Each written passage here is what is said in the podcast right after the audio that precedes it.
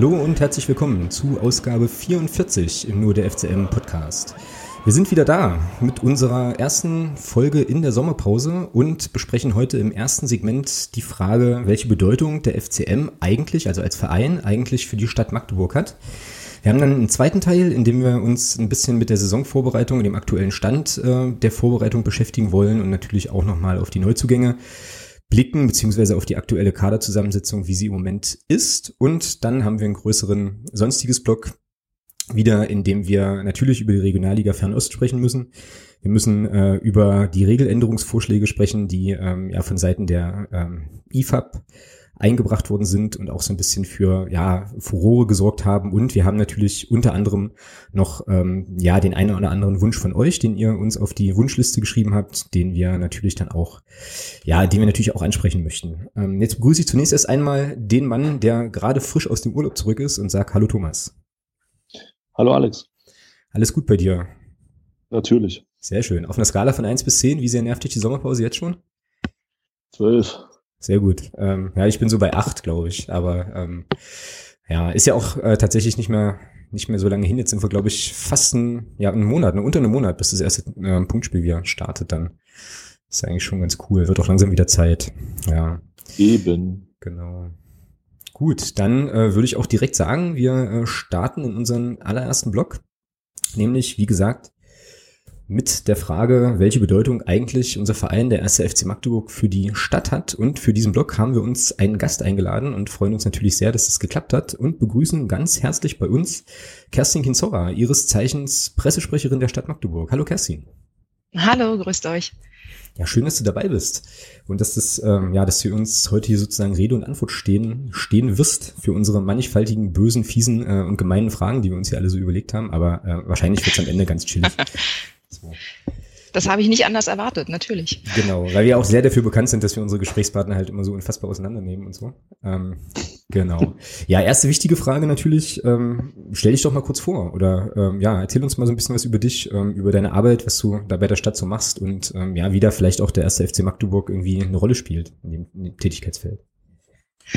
Ähm, ich bin seit Oktober 2014 die äh, Pressesprecherin der Landeshauptstadt. Ich war vorher zehn Jahre lang ähm, Redakteurin, Reporterin beim MDR hier in Magdeburg und auch vorher in Stendal. Und ja, die Aufgaben, die man als Stadtsprecherin, so werde ich auch oft bezeichnet, hat, sind sehr vielfältig. Ähm, ich würde das mal so grob in drei Blöcke ähm, einteilen. Das erste ist die klassische Pressearbeit. Also jeder Journalist, jede Redaktion, die etwas von der Stadt wissen will, ähm, meldet sich bei uns, stellt die Fragen. Wir schauen, wer kann die am besten beantworten. Und äh, ja, wenn es dann eine Antwort gibt oder einen Interviewpartner, ähm, dann wird das an die Journalisten zurückgegeben. Der zweite Teil, wird auch sagen, auch ein ganz großer und immer wichtigerer Teil ist eben die Öffentlichkeitsarbeit für die Stadt. Das heißt, wann immer ein Amt, ein Eigenbetrieb, ein Fachbereich etwas mitzuteilen hat, äh, dann wird es von uns äh, in eine Pressemitteilung gegossen und wir veröffentlichen das, mhm. ähm, nutzen dabei natürlich auch ähm, seit vielen Jahren die digitalen Medien, die da zur Verfügung stehen, haben natürlich eine eigene Homepage, www.magdeburg.de, haben einen Twitter-Kanal, einen YouTube-Kanal, Facebook-Kanal und ähm, ja, der wird dann bespielt von, von uns, also meinen Mitarbeitern und mir. Und der dritte Teil würde man vielleicht jetzt beim Wort Pressestelle nicht sofort erahnen. Aber auch ein ganz, ganz wichtiger, elementarer Teil unserer Arbeit ist die Vorbereitung der Termine für den Oberbürgermeister, beziehungsweise den Bürgermeister in seiner Vertretung.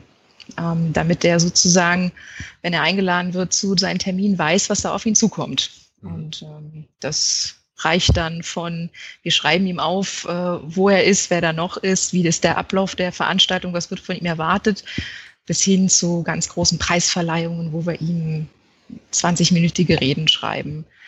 Alles, was man sich dazwischen vorstellen kann, liefern wir auch. Grußworte für Broschüren, Kataloge, Bücher. Genau. Okay. Das ist so grob gesagt das, womit wir uns jeden Tag beschäftigen. Okay, und wenn ich äh, mich jetzt mal richtig tolle weit aus dem Fenster lehnen würde, könnte ich jetzt mal behaupten, dass ihr wahrscheinlich äh, ja terminlich im Zusammenhang mit dem Club, mit dem FCM, in den letzten, ich sag mal, Wochen und Monaten wahrscheinlich ein bisschen mehr zu tun hattet, ne, als ähm, sonst im regulären Programm. Also hier Stichwort Stadion und so weiter, da war ja einiges ja. zu machen. Ja, genau. Also gerade ähm, das wunderbare Thema Hüpfen äh, ist ja, ja vor fast einem Jahr das erste Mal ähm, aufgetaucht. Ähm, und äh, da hatten wir das erste Mal schon gut zu tun. Das Ganze hat natürlich dann ziemlich an Brisanz gewonnen durch ähm, diese Messungen, die es dann letztes Jahr im November beim Heimspiel gegen Hansa Rostock gab, wo wir danach ja von den Statikern alarmiert wurden und die uns dann halt ihre Berechnung gezeigt haben und gesagt haben, also wenn ihr weiter hüpft, das äh, könnte lebensgefährlich werden. Ja, und das waren dann durchaus sehr arbeitsreiche äh, Tage und Wochen. Aber ja, die dann quasi jetzt erstmal im Anfang Juni in der Stadtratssitzung ja so eine Art Höhepunkt im positiven Sinne gefunden haben, als dass es doch, wie ich finde, jetzt eine, eine Lösung gibt, auf die jetzt alle erstmal stolz sein können ähm, und die hoffentlich dann auch in Absprache mit dem Club und dem Betreiber und uns natürlich als Eigentümer des Stadions jetzt auf einfach einen guten Weg gebracht wird. Mhm. Was ist denn da der aktuelle ähm, Stand jetzt insgesamt? Also du hast ja schon gesagt, es gab die äh, diese Entscheidung, das war ja auch relativ weit oder breit in der Öffentlichkeit für die große Variante, die dort entschieden wurde. Also vielleicht für die, die das ähm, für die wenigen Leute, die das jetzt nicht präsent haben, es war ja, ähm, galt ja abzustimmen zwischen einer kleinen und einer großen Umbauvariante und ähm, im Endeffekt wird, wird jetzt die Nordtribüne ja eine komplette Stehplatztribüne. Ähm, da war dann der Jubel erstmal groß, also glaube ich auch bei uns. Ich denke, da kann ich für den Thomas auch, äh, auch mitsprechen. Wir finden das beide schon ganz cool. Und jetzt hört man so nichts mehr. Was wahrscheinlich daran liegt, dass man im Hintergrund jetzt irgendwas tut. Aber was ist denn was ist denn aktuell gerade los äh, in dem Themenfeld? Ähm, ja, also es ist so, dass äh, der, der Bauantrag derzeit erarbeitet wird und ähm, Baugenehmigung soll dann bis Ende des ersten Quartals 2018 dafür stehen. Und jetzt ist es schon so, dass also Bauherr, Planer und Bauordnungsamt äh, zusammenarbeiten und einfach schauen, was ist da das Sinnvollste. Da kommt sicherlich eben auch mit zum Tragen, dass das so ein großer Umbau ist, dass wir natürlich das jetzt nicht, was weiß ich, in der Sommerpause 2018 mal eben schnell äh, umbauen können, ja. Ähm, also was, glaube ich, fest, was, was? fest steht, was fest steht, ist, dass wir die, ähm, also der Umbau ist ja quasi das i-Tüpfelchen worum, worum es uns als Betreiber vor allem ja am Anfang ging und auch immer noch geht, ist ja, dass die, ähm, dass die Statik wieder so hergestellt wird, dass eben Fans in Magdeburg das tun können, was sie gerne machen, nämlich wieder hüpfen. Mhm. Und ähm, diese Ertüchtigung der, der Tribünen, die dafür in Frage kommen, die äh, hätte es auch auf jeden Fall mit der Kleinvariante gegeben. Das muss man hier vielleicht nochmal sagen. Okay. Ähm, auf jeden Fall die Ertüchtigung beginnt ähm, jetzt erstmal mit der Gästetribüne, ähm, weil das einfach von der Logistik ähm, einfacher ist zu sagen, wir kriegen die Geschichte mit dem Gästekartenkontingent auch mit Block 13 und 14 hin und können dann erstmal ähm, schauen, dass wir Block 15 statisch wieder so hinkriegen, dass dort gehüpft werden kann. Mhm. Und die Nord ist einfach eine viel größerer Teil des Stadions und ähm, da wird es dann halt wirklich nächstes Jahr drauf ankommen, wo fängt man an, was macht man dann mit den Fans, die eigentlich auf der Nord sind. Also ich denke, da wird es noch ganz, ganz viele Absprachen noch einfach geben müssen zwischen ähm, ja, der Stadt als Bauherrin und dem Verein und mhm. dem Betreiber. Ja. Ja, also es, wenn ich. Also wenn ich dich jetzt richtig verstehe, ist da sozusagen jetzt erstmal die Grundlagen, grundlegende Planungsarbeit äh, gerade am Laufen, da irgendwie Ausschreibung etc., äh, diese ganzen Sachen irgendwie auf den Weg zu bringen. Und dann wird wahrscheinlich, ja, irgendwann demnächst wird das wahrscheinlich doch nochmal wieder in die Öffentlichkeit kommen, wenn es dann eben konkreter wird. Und man wahrscheinlich auch, also meistens ist das ja so, dass Leute äh, wieder, wieder anfangen aufzumerken, wenn physische Veränderungen passieren, also wenn wirklich irgendwie was, was zu sehen ist oder Bauar Bauarbeiten stattfinden. Und das wird wohl noch, also zumindest für die, für die Nottribüne wird das ja noch ein Weilchen dauern, wenn ich dich jetzt richtig, richtig mitgeschnitten habe sozusagen.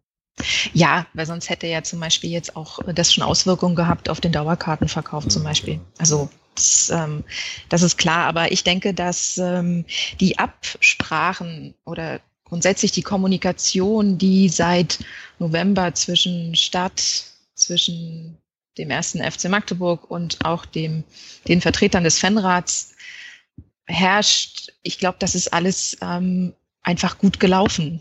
Es war ein grundlegendes Vertrauen da, ähm, was die Fans ja auch bei jedem Heimspiel eigentlich auch bestätigen. Und das ist auch eine Rückmeldung, die ich wirklich auch aus verschiedenen Stellen der Stadt bekommen habe, dass wir wirklich stolz sein können auf, auf, die, auf die Fans, die gesagt haben, das ist uns jetzt wichtig und natürlich werden wir uns an das SIP-Verbot halten, weil es einfach um so viel Größeres geht. Und ähm, ja, also Hut ab. Ja, ähm, war ja tatsächlich, ja, ich meine, klar, jetzt gucken wir noch mal ein bisschen zurück. Äh, irgendwie war ja das große Thema auch der Rückrunde, aber das äh, stimmt schon, dass wir uns da ganz gut äh, am Riemen gerissen haben. Und ist ja auch irgendwie klar. Also ich meine, die Alternative wollte man sich, glaube ich, nicht ausmalen, was passiert wäre, wenn man da irgendwie, keine Ahnung, gegen diese entsprechenden Vorgaben da auch verstoßen hätte und so weiter. Und wie gesagt, ich glaube jetzt erstmal mit dieser großen Lösung ähm, sind wir jetzt fanszenenmäßig auch erstmal äh, auch erstmal ganz zufrieden und harren dann einfach so der Dinge, die da, die da kommen, würde ich denken. Was ich jetzt ganz witzig finde, ist, dass wir eigentlich, äh, das hat wahrscheinlich mit der Podcast-Pause zu tun, die wir gemacht haben, irgendwie in unserer äh, grandiosen Sendungsplanung hier eigentlich hinten angefangen haben. Weil an sich äh, war ja das Thema oder die Sache, die wir uns überlegt haben, auch für diesen, für diesen Thementeil ja eigentlich mal gemeinsam darüber nachzudenken oder äh, ja auch von dir vielleicht so ein bisschen zu hören, was der FCM halt für die Stadt so macht im Zusammenhang mit ja irgendwie Wirtschaftsfaktor, Stadtmarketing und solchen Sachen, weil ähm, ja, ich meine, wir ja mittlerweile wieder da sind, ist ja auch klar. Äh, ich glaube, wir hatten den Schnitt, Thomas, äh, korrigier mich da mal bitte, wenn ich da falsch liege, von 17.500 ungefähr, ne? Im letzten, ja, kommt hin. In der letzten Spielzeit und ähm, Jetzt bin ich wiederum nicht ganz sicher, aber ich glaube 230.000 Einwohner haben wir in Magdeburg, oder? Das weiß Kerstin jetzt. Wir sind inzwischen bei 242.000. Ach verdammt, dann müsste ich jetzt nochmal neu rechnen. Ich hatte nämlich vorhin mit, mit 230.000 gerechnet und da irgendwie Kraft meiner äh, arithmetischen Wassersuppe irgendwie ausgerechnet, dass sozusagen im Prinzip im Schnitt dann ja acht Prozent der äh, Magdeburgerinnen und Magdeburger jedes zweite Wochenende ins Stadion pilgern. Wenn man halt diesen äh, Schnitt von 17.500 mal zugrunde legt und das ist ja eigentlich schon eine ziemlich gute Zahl so für äh, ja, für Profisport und so weiter. Ich habe mal irgendwo gelesen, dass zehn Prozent so irgendwie das ist, was man, äh, was man irgendwie haben will. Ähm, so dass wir da jetzt also ganz gut sind schon. Und die Frage, die sich natürlich so ein bisschen stellt, ist, äh, so für uns als Fans auch, äh, wie wirkt sich das, also wie kommt denn sowas bei der Stadt an? Wie wirkt sich das für die Stadt aus und nutzt die Stadt das auch? Als, ja, keine Ahnung, äh, Werbemöglichkeit, Tourismusmöglichkeit, wirkt sich das irgendwie wirtschaftlich aus? Ähm, was kannst du uns dazu sagen, so in die Richtung? Also was ich zunächst äh, sagen muss, ist, dass wir jetzt nicht wirklich harte Zahlen haben. Was weiß ich, äh, die, ähm, es werden jetzt jeden Spieltag irgendwie 10.000 Würstchen mehr verkauft äh, um, um Stadion herum oder äh, so. Das, das, das wurde jetzt noch nicht ähm, erfasst, aber eindeutig muss man sagen, ähm, seit dem, dem Aufstieg ist die Stadt, wird die Stadt ganz anders ähm, wahrgenommen. Also das sagen uns sowohl die Touristiker, die also auch einen guten Blick von außen äh, haben, als auch ähm, unser, unser Stadtmarketingverein.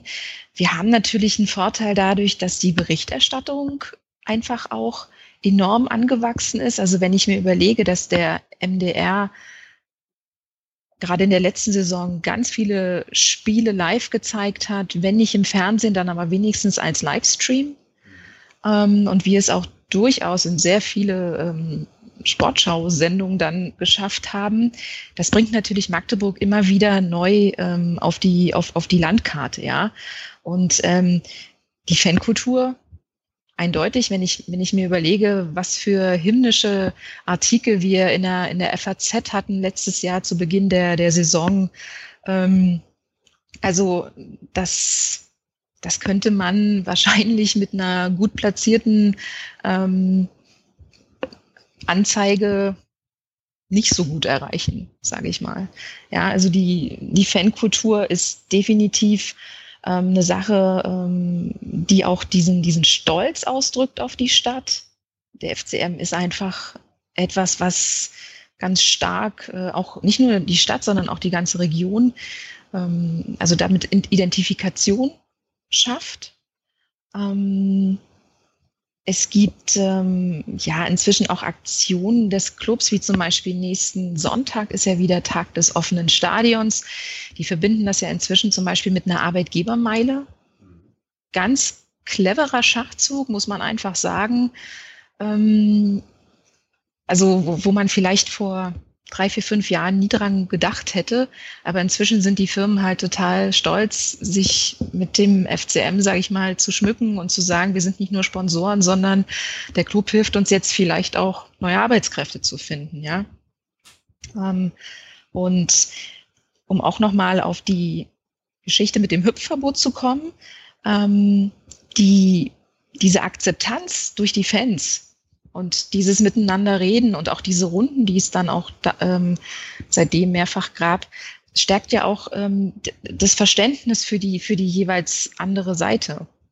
Also das, ähm, und ich glaube, deswegen konnten sich die Fans jetzt eben auch gut, haben sich eben auch gut eingebracht gefühlt, weil der Oberbürgermeister eben zum Beispiel auch gesagt hat, ähm, wir wollen nicht nur eine Stellungnahme vom FCM, welche Variante würde er bevorzugen? Wir möchten natürlich auch eine Stellungnahme von den Fans. Welche Variante bevorzugt ihr? Mhm. So. Und ähm, ja, es bringt Selbstbewusstsein, eindeutig. Ähm, dazu kommt natürlich, die Deutschen sind sowieso Fußball verrückt. Mhm. Und ich habe auch das Gefühl, dass natürlich ähm, durch diesen Aufstieg das, das war ja quasi wie so, so ein Aufatmen, so nach dem Motto, ja, na endlich äh, machen wir jetzt auch mit. Und das, äh, dieses, dieses Gefühl der Fans, wir gehören einfach mindestens in die dritte Liga, war dann auch endlich quasi in der Realität äh, angekommen und ähm, ja, beflügelt sozusagen die, die Stadt, die, die, die Region. Und ähm, deswegen fehlen noch mal auf deine Zahl mit den, mit den acht Prozent ich glaube, dass es weniger sind, weil man nicht vergessen darf, welchen unglaublich großen ähm, Einzugsbereich der Club hat. Also wenn ich überlege, äh, aus der Altmark, aus dem Harz ähm, bis runter, ich nicht, Bernburg-Köthen, da verläuft, glaube ich, so ein bisschen die, die Trennlinie zu diesem anderen Club im Süden des Landes. Mhm. Ähm, ähm, oder auch wenn ich, wenn ich, wenn ich dich angucke, Alex, äh, wo du halt äh, zu jedem Spiel von herkommst, ähm, das ähm, das ist halt wirklich nicht nur eine, eine, eine Sache, die nur Magdeburg als Stadt jetzt äh, quasi ähm, betrifft, sondern es ist viel, viel weitreichender. Ja, also klar, Einzugsgebiet äh, gebe ich natürlich völlig recht. Diese Zahlensache, das war jetzt tatsächlich nur irgendwie so eine Art statistische Spielerei die irgendwie damit zu tun hatte, ähm, oder ja, die ich irgendwie mal, mal gelesen hatte, wie man irgendwie so mitbekommt, wie so die Verankerung äh, von so einem Profisport, von so einem Profiklub eben auch tatsächlich dann vor Ort ist. Natürlich hat man dann auch so, wenn du dir zum Beispiel irgendwie Aue anguckst oder sowas halt, da hat man natürlich dann irgendwelche Freak-Ergebnisse, weil ich glaube, ähm, ja, weiß nicht, wie viele Leute in Aue wohnen. Ich will jetzt keinem Auer, äh, Au, Au, Auenser oder so nahe treten, zu nahe treten oder so, aber ich könnte mir schon vorstellen, dass ähm, da das Verhältnis äh, sozusagen exorbitant hoch ist, einfach weil natürlich der Ort, in dem der Verein sich befindet, nicht so nicht so riesig ist. Ähm, ja. Okay. Aber um nochmal so ein bisschen vielleicht äh, diese Sache Wirtschaftsfaktor vielleicht nochmal ein bisschen ähm, exakter zu kriegen. Also du kannst natürlich dir anschauen, ähm, wenn du steigende Zuschauerzahlen hast, dann hast du natürlich auch eine volle Innenstadt. Die Leute müssen ja erstmal zum Stadion kommen. Die fahren nicht alle mit dem Auto, ähm, da kommen viele mit der Bahn, äh, viele gehen auch zu Fuß oder fahren mit dem Fahrrad. Ähm, bedeutet immer automatisch mehr Umsatz für, für Gastronomen und die Einzelhändler.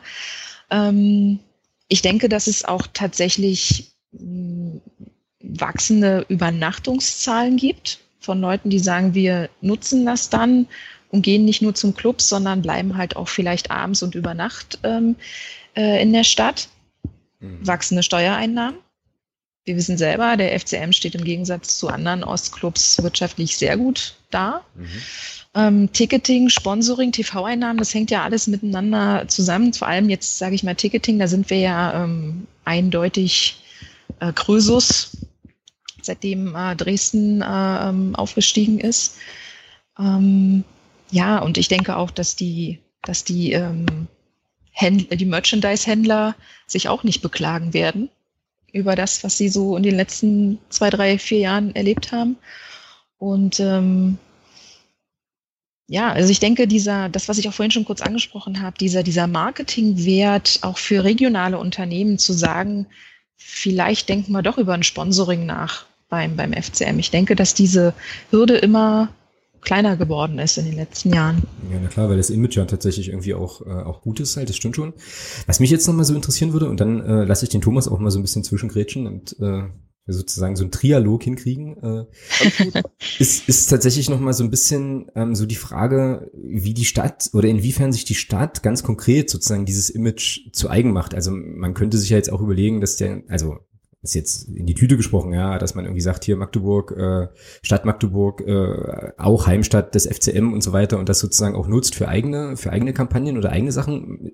Laufen da so Dinge oder gibt's da so Überlegungen oder sind das jetzt erstmal sozusagen Beobachtungen, die sich mehr oder weniger ja so sekundär niederschlagen? Also halt diese Gewerbe, ähm, also die Steuergeschichten oder auch diese mhm. Image-Sachen. Wie ist das da? Um, ähm, ich kann sagen, was, was sozusagen wir äh, als Pressestelle machen, mhm. ähm, weil es ist so, dass für das Stadtmarketing unterschiedliche Stellen sozusagen zuständig sind. Okay.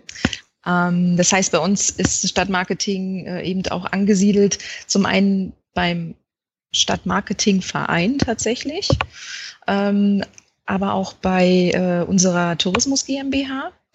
Und ähm, wir selber können halt, haben jetzt kein Budget für, für eine Werbekampagne. Also das überlassen wir halt unseren, unseren Partnern. Mhm. Ähm, was wir aber äh, machen und da habe ich bislang auch nur ja, positive Rückmeldungen bekommen, ist, dass wir eben uns auf die Fahnen geschrieben haben, äh, dass wir den beiden großen Sportvereinen, ähm, und das sind nun mal äh, die FCM-Fußballer und die Handballer vom SCM halt wirklich bei jedem Heimspiel die Daumen drücken. Das ist ähm, jetzt das ist jetzt nichts riesengroßes, sage ich mal, wo wir uns irgendwie jedes Mal eine halbe Stunde kunstvollen Text äh, ausdenken, mhm. sondern ähm, das macht man halt mit, wenn man im Stadion ist oder halt in der Halle. Und drückt einfach die Daumen ähm, und wünscht den Fans viel Spaß. Mhm. So. Und, dokum und ähm, dokumentierst dann halt auch in, im Social Media äh, Kontext. Genau, sozusagen. genau. Also wir machen das halt, wir machen das halt bei Twitter und bei, bei Facebook ähm, ausschließlich und ähm, das sind halt, das sind Kleinigkeiten, aber es, die Regelmäßigkeit macht's halt. Und ich denke, dass, ähm, dass die Nutzer, die uns halt auch, ähm, auch folgen äh, bei Facebook und äh, Twitter, wenn die sportaffin sind, werden die uns das auch abnehmen. Dass wir das jetzt nicht irgendwie machen, weil es schick ist, sondern weil wir das natürlich meinen. Weil Magdeburg ist neben vielen anderen Geschichten, die eine Stadt mit großer Historie, ähm, eine Kulturstadt natürlich, ähm, eine grüne Stadt ist es natürlich aber auch eine Sportstadt. Und ähm, das, ähm, das ist uns schon bewusst. Und von daher ähm, fördern wir das natürlich mit unseren Mitteln auch sehr gern. Okay, also wird sozusagen da dieses äh, Sportstadt-Image natürlich auch dann durch die Erfolge äh, vom, ja, vom Club aktuell und von den Handballern natürlich dann schon auch mit bedient sozusagen. Ist ja irgendwie, liegt ja irgendwie auch auf der Hand, dass man das dann sozusagen auch, auch mitnutzt eigentlich. Ja, ne, und ich, man, man darf auch nicht, man darf auch nicht vergessen, die schönsten Bilder, die man eigentlich, die eine Stadt haben kann, äh, sind unter anderem jubelnde Sportler auf dem Rathausbalkon. Mhm, genau. Also davon zehrt man wirklich lange und es gibt einfach auch in so einer großen Stadt wie Magdeburg so viele Termine und so viele Themen, die eben schwierig sind, die kompliziert sind, die, ähm, die auch nicht so leicht zu transportieren sind. Da ist es dann zur Abwechslung dann auch einfach mal schön, wenn man dann äh, gut gelaunte Sportler auf dem Balkon zu stehen hat. Mhm. Und vor allem sehr viele begeisterte Fans auf dem Marktplatz. Genau, da wollen wir mal hoffen, dass wir da demnächst, äh, mit demnächst meine ich, äh, in einem Zeithorizont von so ein, zwei Jahren da vielleicht auch wieder äh, eine Gelegenheit dazu haben, sozusagen auch in fußballerischer Hinsicht, ja, da so Szenen nochmal zu erleben, wie wir sie ja vor, ja, weiß nicht, wie lange ist das jetzt ja, zwei Jahren, glaube ich, drei Jahren, zwei, drei Jahren, ähm, just auch erst erlebt haben. Genau. Also mit den Handballern war es vor einem Jahr, mit den Fußballern vor zwei. Genau. genau. Gut, ähm, ja, spannend auf jeden Fall. Was uns, was wir uns dann auch vorher noch überlegt hatten, ähm, das ist jetzt tatsächlich eine Sache, wo ich den Thomas, glaube ich, direkt mit reinholen kann, weil er direkt betroffen ist, sind, äh, ist so die Frage, wenn jetzt der Verein, also wenn jetzt ein Spiel ansteht, ein Heimspiel ansteht und ähm, machen wir es gleich mal richtig kompliziert, das ist ein sogenanntes, ein sogenanntes sicherheitsrelevantes Spiel, dann ist es ja häufig so, dass du im Prinzip in der Stadt ja, also keine Ahnung, dass das ja so, so, so festungsmäßig gesichert wird und so weiter, dass da auch äh, natürlich viel Logistik reinfließt, ähm, dass da Straßen mitunter irgendwie gesperrt werden, dass es äh, da Verkehrsfragen gibt. Für mich ist das immer nicht ganz so kompliziert, weil ich in der Regel ja entweder mit der Bahn fahre oder ähm, ja zeitig genug am Stadion bin dass das äh, jetzt nicht mehr so eine Rolle spielt. Aber die Frage ist natürlich, wie bereitet man sich denn als Stadt, also ich spreche dich jetzt einfach mal sozusagen als die Stadt irgendwie an, wie bereitet man sich denn äh, oder wie bereitet sich die Stadt Magdeburg denn auf solche Spieltage vor? Also wie funktioniert es denn ähm, und ja, was gibt's da für Absprachen, was gibt's da für Prämissen, wie läuft sowas ab? Also bei uns sind mehrere Fachbereiche davon betroffen, sage ich mal, beziehungsweise da arbeiten eben Experten, die mit unterschiedlichen Bereichen, die es rund um so eine Spiele gibt, eben befasst sind. Ähm, es gibt natürlich immer diese sogenannten Sicherheitsrunden, wo eben die Polizei auch mit am Tisch sitzt. Und ähm, die haben natürlich, was den ganzen Sicherheitsaspekt angeht, wo stelle ich jetzt ähm, wie viele Polizisten ab und äh, brauche ich einen Wasserwerfer oder nicht? Ähm, das klärt, das entscheidet natürlich ähm, erstmal grundsätzlich ähm, die Polizei. Aber ähm, was zum Beispiel eine Aufgabe von uns ist, wenn ähm, Heimspiele sind, ist zum Beispiel unser Ordnungsamt immer unterwegs. Ähm, das haben vielleicht ähm, auswärtige Fans auch äh, öfter schon mal selber erlebt, aber das Ding ist, Krakau ist halt ein ähm, sehr eng gewachsener Stadtteil und ähm, auch ohne die Heimspiele gibt es dort, sage ich mal, einen relativ hohen Parkdruck. Und der wird nicht besser dadurch, dass äh, äh, naja, auswärtige Fans ähm, eben nicht offizielle Parkplätze benutzen wollen, sondern Geld sparen und sich dann irgendwie in Nebenstraßen stellen. Und ähm, trotzdem darf man ja nicht vergessen, dass äh, nicht äh, alle vielleicht gerade beim Fußball sind. Und die freuen sich natürlich nicht über zugeparkte Straßen, äh, was im was im Fall eines Hausbrandes oder eines medizinischen Notfalls passiert, muss ich euch, glaube ich, nicht erklären. Auf jeden Fall, die Kollegen bestreifen quasi während ähm, der Spiele äh, ja die ganzen Straßen rund ums Stadion und ähm, schauen einfach, dass im Notfall ähm, Feuerwehr, Krankenwagen da immer noch durchkommen und ähm, verteilen eben dann auch Knöllchen, wo es sein muss oder äh, in ganz äh, krassen Fällen wird dann eben auch mal ähm, abgeschleppt, ja. Ähm, unsere ähm, genau, es gibt natürlich auch die Geschichte mit bei, bei Fanmärschen, dass äh, da wird natürlich auch geguckt, dass die zum Beispiel nicht übermäßig jetzt in zerbrochenes Glas äh, treten. Das klingt jetzt vielleicht so ein bisschen profan, sage ich mal. Aber natürlich ist da das Ordnungsamt auch mit unserem Stadt, ähm, ähm, mit unserem Abwehrwirtschaftsbetrieb zeitnah unterwegs und ähm, guckt, dass die Wege auch eben davon, davon frei sind. Also wenn es zum Beispiel am Alten Markt losgeht oder halt vom Hauptbahnhof am Willy-Brandt-Platz. Und was ähm, das Tiefbauamt macht, ist die Ampelregelung halt so einzurichten, dass vorm Spiel eben die Ampelschaltung günstig ist für alle Fans, die hinwollen zum Stadion. Und umgekehrt eben nach dem Spiel, dass die Hauptstraßen eben vom Stadion weg gut befahrbar sind. Ich weiß, dass es natürlich nach jedem Spiel ähm, geschimpft wird, warum das alles nicht besser funktioniert und äh, wir standen schon wieder im Stau und wir sind nicht weggekommen. Aber da muss ich auch sagen, 20.000 Menschen müssen halt auch erstmal irgendwo irgendwo hin. Also ich denke, dass, dass äh, jeder, der schon mal bei einem Bundesligaspiel war ähm, und da nicht mit der S-Bahn hingefahren ist oder zu Fuß gegangen ist, die letzten fünf Kilometer auch im Stau gestanden hat. Hm. Und wie gesagt, es hm? gibt ja noch genügend Alternativen. Also dafür ist, finde ich, die Innenstadt wieder nah genug. Man kann auch zu Fuß gehen. Zumindest mache ich das so. Mhm. Ja, im Sommer äh, bietet sich das tatsächlich eigentlich an, ne? schön über die Elbe zu, zu watscheln und so. Schon ganz cool. Thomas, wie empfindest du das ganze Verkehrsthema immer so? Weil du bist ja dann auch immer, glaube ich, mit dem Auto unterwegs. Ja, hin und wieder, ja. Also, ja.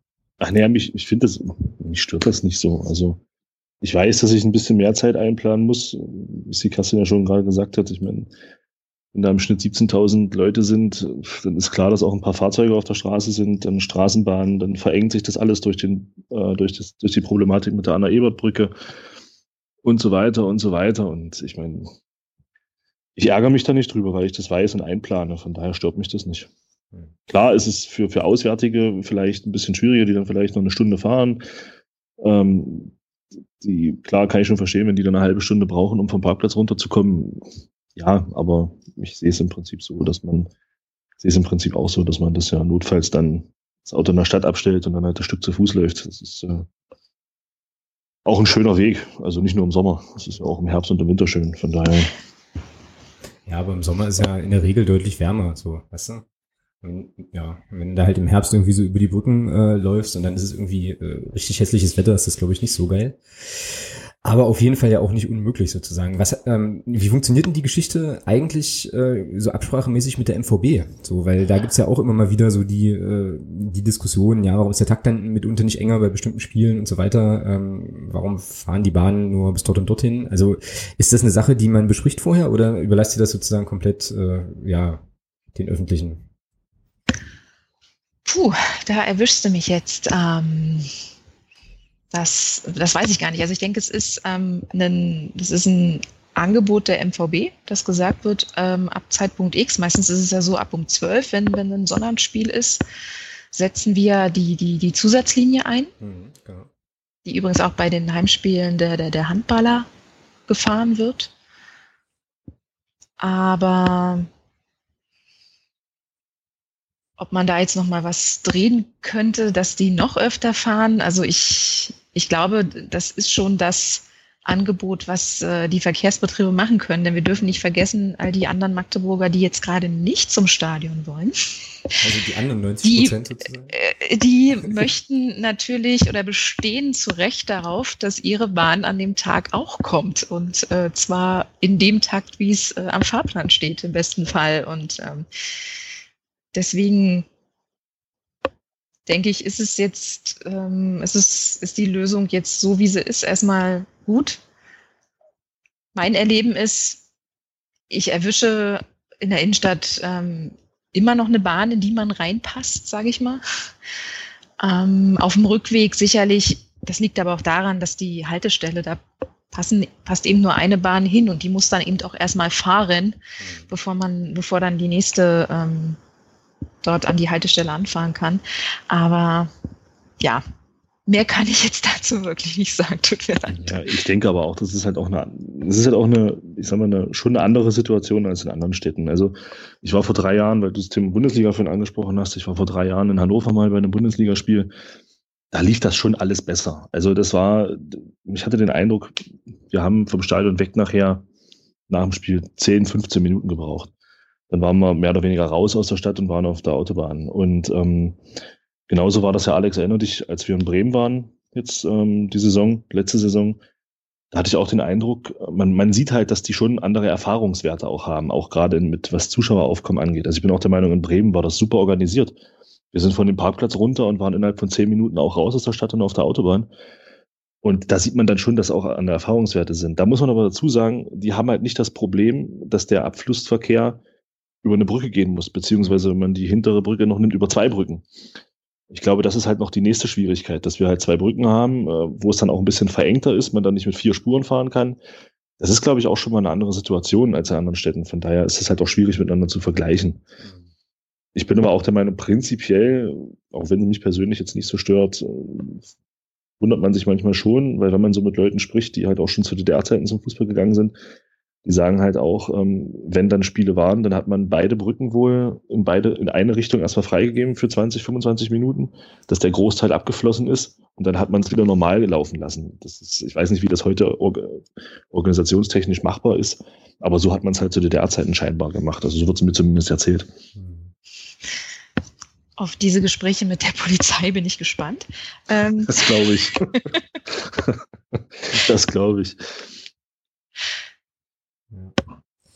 Ja, ist halt tatsächlich immer, ähm, immer so ein bisschen schwierig. Das Ding ist halt, ähm, was ich mich so frage, was ich jetzt auch gerade nochmal überlegt habe, äh, was du uns gerade berichtet hast, Kerstin, die Frage ist ja halt auch immer, wie viel kann jetzt sozusagen die Stadt als Instanz halt machen und wie viel sind auch Zugzwänge, die durch andere Institutionen ja da eine Rolle spielen. Also eben, wie gesagt, gerade gerade Polizei, ähm, dann, wie gesagt, die MVB mit ihrem, mit ihrem Angebot und so weiter. Also es ist ja schon jetzt nicht so, jedenfalls habe ich das jetzt mitgenommen, dass ihr sagen könnt, so und so und so läuft's äh, und ihr habt euch alle nach uns zu richten, sondern es scheint ja schon durchaus so zu sein, liegt, ist ja auch irgendwie naheliegend, dass das immer quasi eine, ja, ein Aushandeln ist, eine Diskussion mit allen Beteiligten, um dann zu versuchen, sozusagen den ähm, reibungsfreist möglichen Ablauf zu kriegen, oder? So wird es da wahrscheinlich laufen.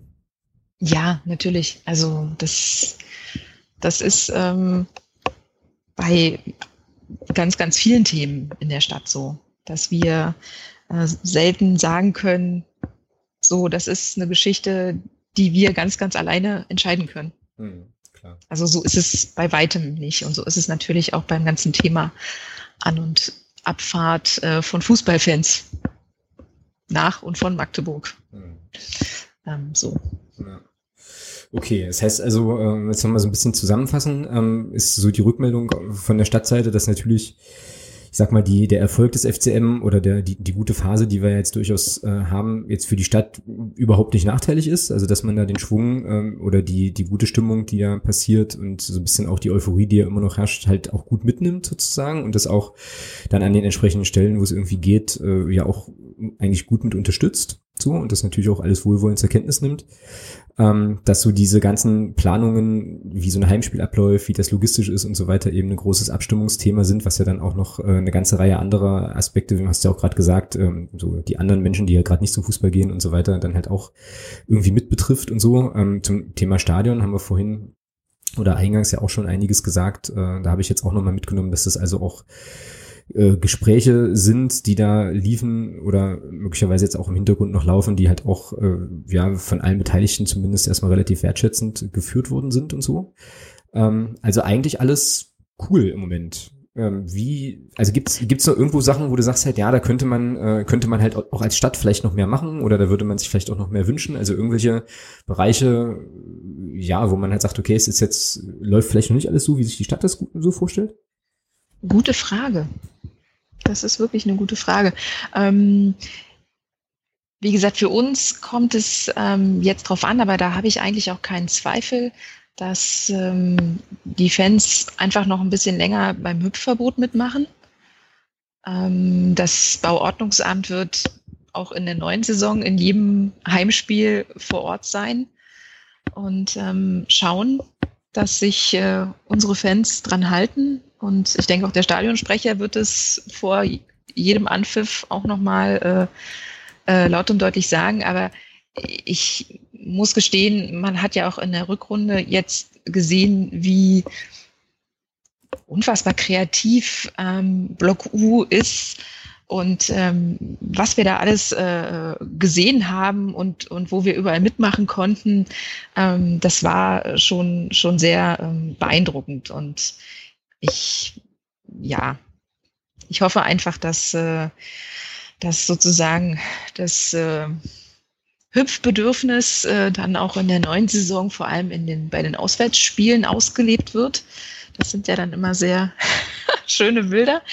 Ähm, die man sieht. Und ja, ich denke, dass wir, dass wir da auf einem, auf einem guten Weg sind und was ich dann nochmal, denke ich, spannend finde, aber das wird, denke ich, auch erst dann auf dem, auf, aufs Tapet kommen, wenn, wenn die endgültigen Planungen da sind, ist natürlich, wie setzen denn der Club und die Fans das Versprechen um, was sie ja gegeben haben, dass sie sich finanziell an dem Umbau der Nordtribüne beteiligen. aber ich glaube, über das Geld reden wir, wenn äh, Zahlen da sind. So. Genau. Irgendwie. Ähm, da. Also ich meine, diese Zusage gibt es. Ich habe heute auch noch mal in den ähm, ja, in diesen, diesen, wie sagt man denn, Videoblog, Videopodcast äh, vom Oberbürgermeister reingeschaut. Ich werde das nachher auch verlinken, wo es halt auch zum äh, um das Stadion, äh, um den Stadionumbau ging, wo er das ja auch nochmal äh, dargestellt hat, dass das im Prinzip auch ein treibender Punkt war, so habe ich ihn jedenfalls verstanden, dafür, dass er auch die große Variante dann im Stadtrat vorgeschlagen hat. Ähm, also gibt's ja diese Absprache und dann äh, wird man sich da natürlich auch, äh, denke ich, denke ich, dran halten. Also ich kann mir jetzt nicht vorstellen, dass irgendwie, wenn jetzt quasi über Zahlen gesprochen wird, man dann plötzlich so sagt, okay, ja, äh, nee, äh, doch nicht und baut uns jetzt das da mal hin irgendwie, sondern das wird schon funktionieren, aber ich glaube, das macht dann wirklich erst Sinn, wenn man, äh, wenn man weiß, was es jetzt wirklich wird und wie es wie es halt ablaufen soll und so.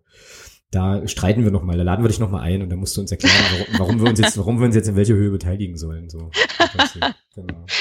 Dann werden wir, ja, wahrscheinlich, dann werden wir wahrscheinlich neben der Phrasenschweinkasse wahrscheinlich dann noch eine Stadionkasse irgendwie einführen und dann gucken wir mal.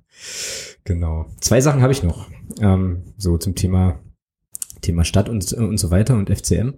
Äh, die eine Sache ist, dass ähm, es ja schon auch so Bereiche gibt, wo so die Zusammenarbeit zwischen dem Verein und der Stadt ziemlich offensichtlich sind. Also ich meine, Thema Stadion ist klar. Ähm, und auch so an den Spieltagen, wie gesagt, sicherlich gibt's ja da auch dann, dann Absprachen mit dem Verein und so ähm, in der ganzen Durchführung. Gibt's denn noch so Bereiche, die jetzt vielleicht gar nicht so auf der Hand liegen, die gar nicht so offensichtlich sind, wo es auch einen regelmäßigen Kontakt gibt zwischen der Stadt ähm, und dem Verein? Abgesehen von äh, den städtischen Mitarbeitern, die alle eine Dauerkarte haben. Das war eine, wäre ähm, dann meine zweite Frage gewesen, die du mir jetzt schon so ein bisschen vorwegnimmst, aber okay. Ähm, ich weiß nicht, da stehe ich jetzt gerade so ein bisschen auf dem Schlauch. Also.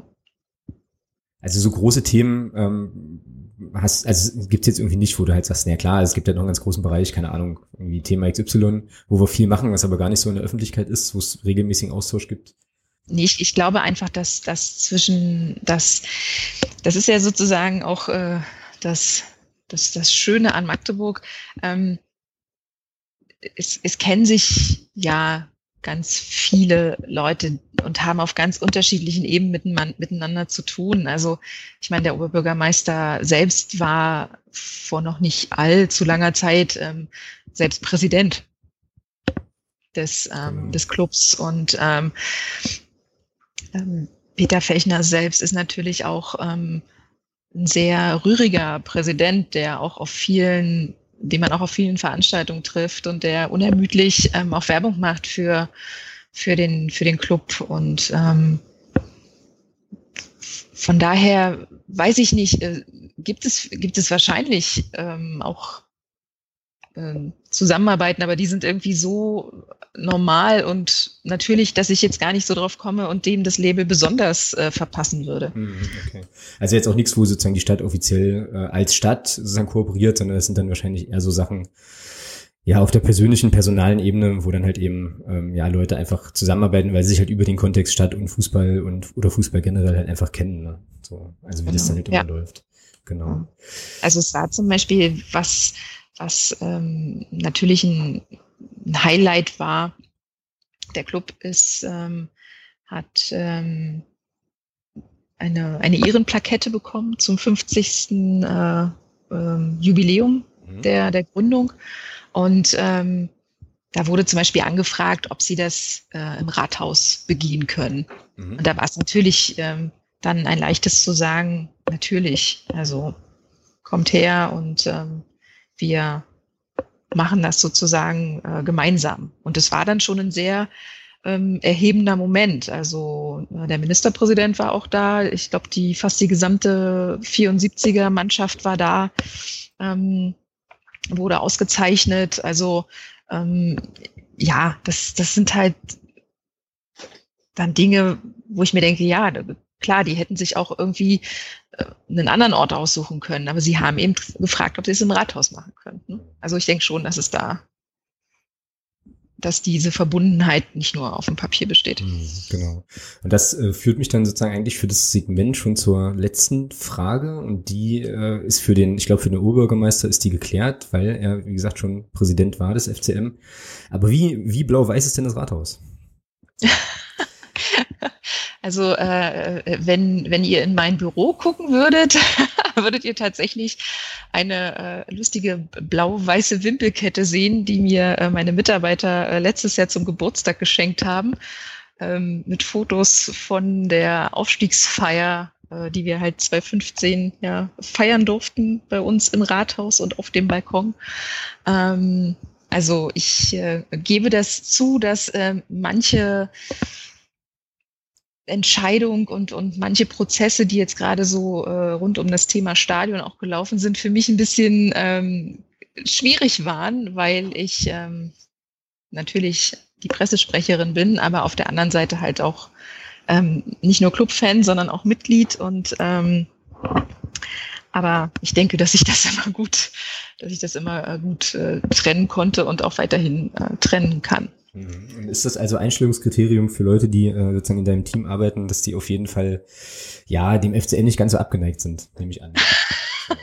sie sollten zumindest wissen, sie sollten zumindest wissen, dass es ihn gibt und ähm, dass, ähm, dass er eine große Bedeutung hat. Also das ist auch der, der Punkt, weswegen ich das halt so faszinierend finde, ähm, wirklich auch ab von, von all den sportlichen Erfolgen, die da so in den letzten Jahren ähm, gefeiert werden konnten. Ich finde tatsächlich, dass, dass, dass dieses, dieses, dieses Phänomen FCM ähm, was ganz Besonderes auch ist und dass ähm, diese, diese Stadt so, ähm, so prägt, dass ich die, ja, weiß ich nicht, vor zehn Jahren nur Länderspiele geguckt hat und sonst eher dachte, na ja, Bundesliga ist mir irgendwie viel zu weit weg. Dass ich halt auch irgendwie vor fünf Jahren gesagt habe, irgendwie ist das alles ziemlich cool. Da gehst du mal hin.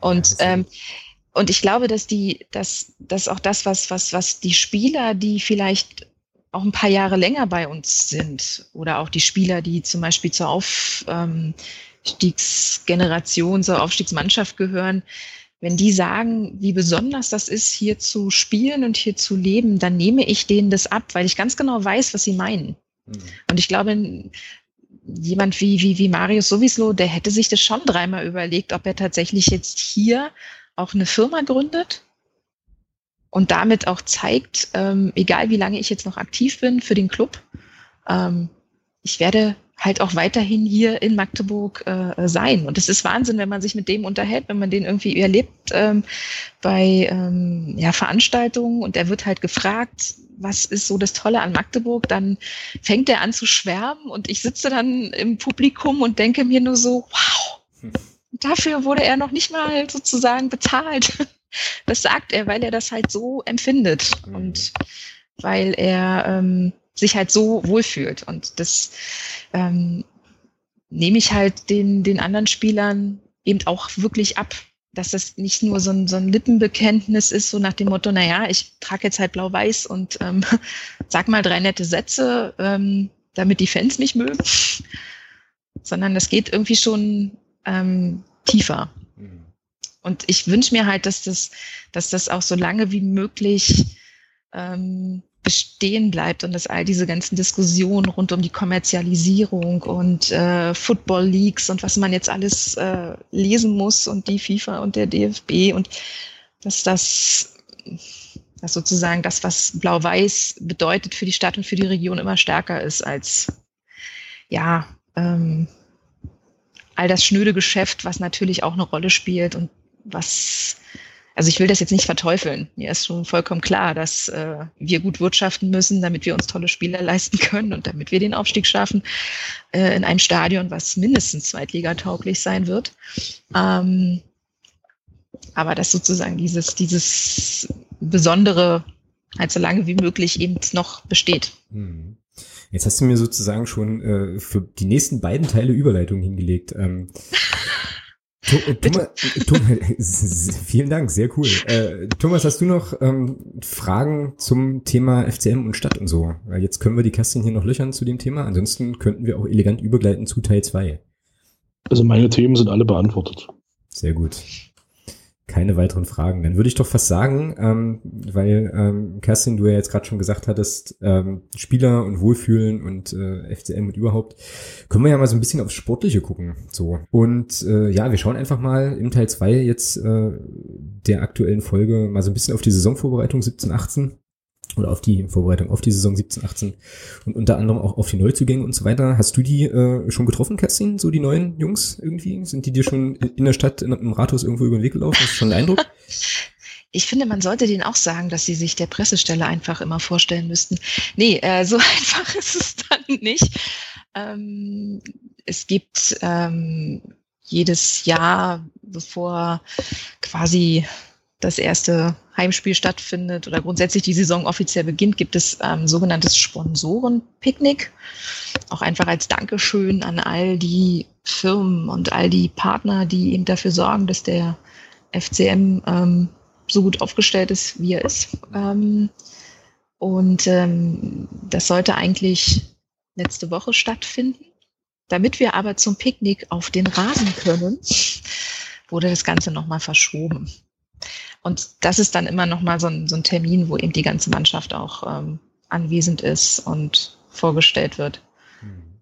Ich, ich warte mal ab, A, ob mich jemand mitnimmt, weil ich natürlich als, wir als Stadt sind jetzt sozusagen ja nicht die, die sagen, hu, wir sind Sponsor. Das läuft, also wir sind Eigentümer des Stadions. Mhm. Ähm, aber ja. ja. Ich sehe meine Chancen da recht gut vor, vor, vor dem ersten Spiel äh, die mir mal näher anzugucken. Okay, sehr schön. Ja, Thomas, ähm, wir haben jetzt, äh, ich glaube, als wir das letzte Mal gesprochen hatten hier im Podcast, hatten wir, das, ich weiß ich jetzt gar nicht so genau, hatten wir das Thema Neuzugänge und so weiter noch nicht, noch nicht so unfassbar ausführlich beleuchtet und so weiter. Ähm, kann mich da jetzt aber auch total täuschen, ist ja auch schon wieder so ein bisschen, so ein bisschen her, aber auf jeden Fall gab es ja jetzt noch den einen, die eine oder andere Verpflichtung. Ja, wie ist denn so dein Gefühl im Moment, so was den Kader angeht und äh, ja, insgesamt auch die Vorbereitung und alles, was jetzt gerade aktuell so läuft seit anderthalb Wochen? Ja, mal abgesehen von den Verletzten eigentlich ganz gut, ja. Ähm, also erstmal finde ich persönlich richtig schön, dass der andere Arno wieder zurück ist. Und auch scheinbar wieder belastbar ist, auch wenn er jetzt wieder so ein bisschen, aber ich denke mal, das ist normal nach so einer langen Zeit, dass man da muskuläre Probleme hat, wenn man so wieder einsteigt.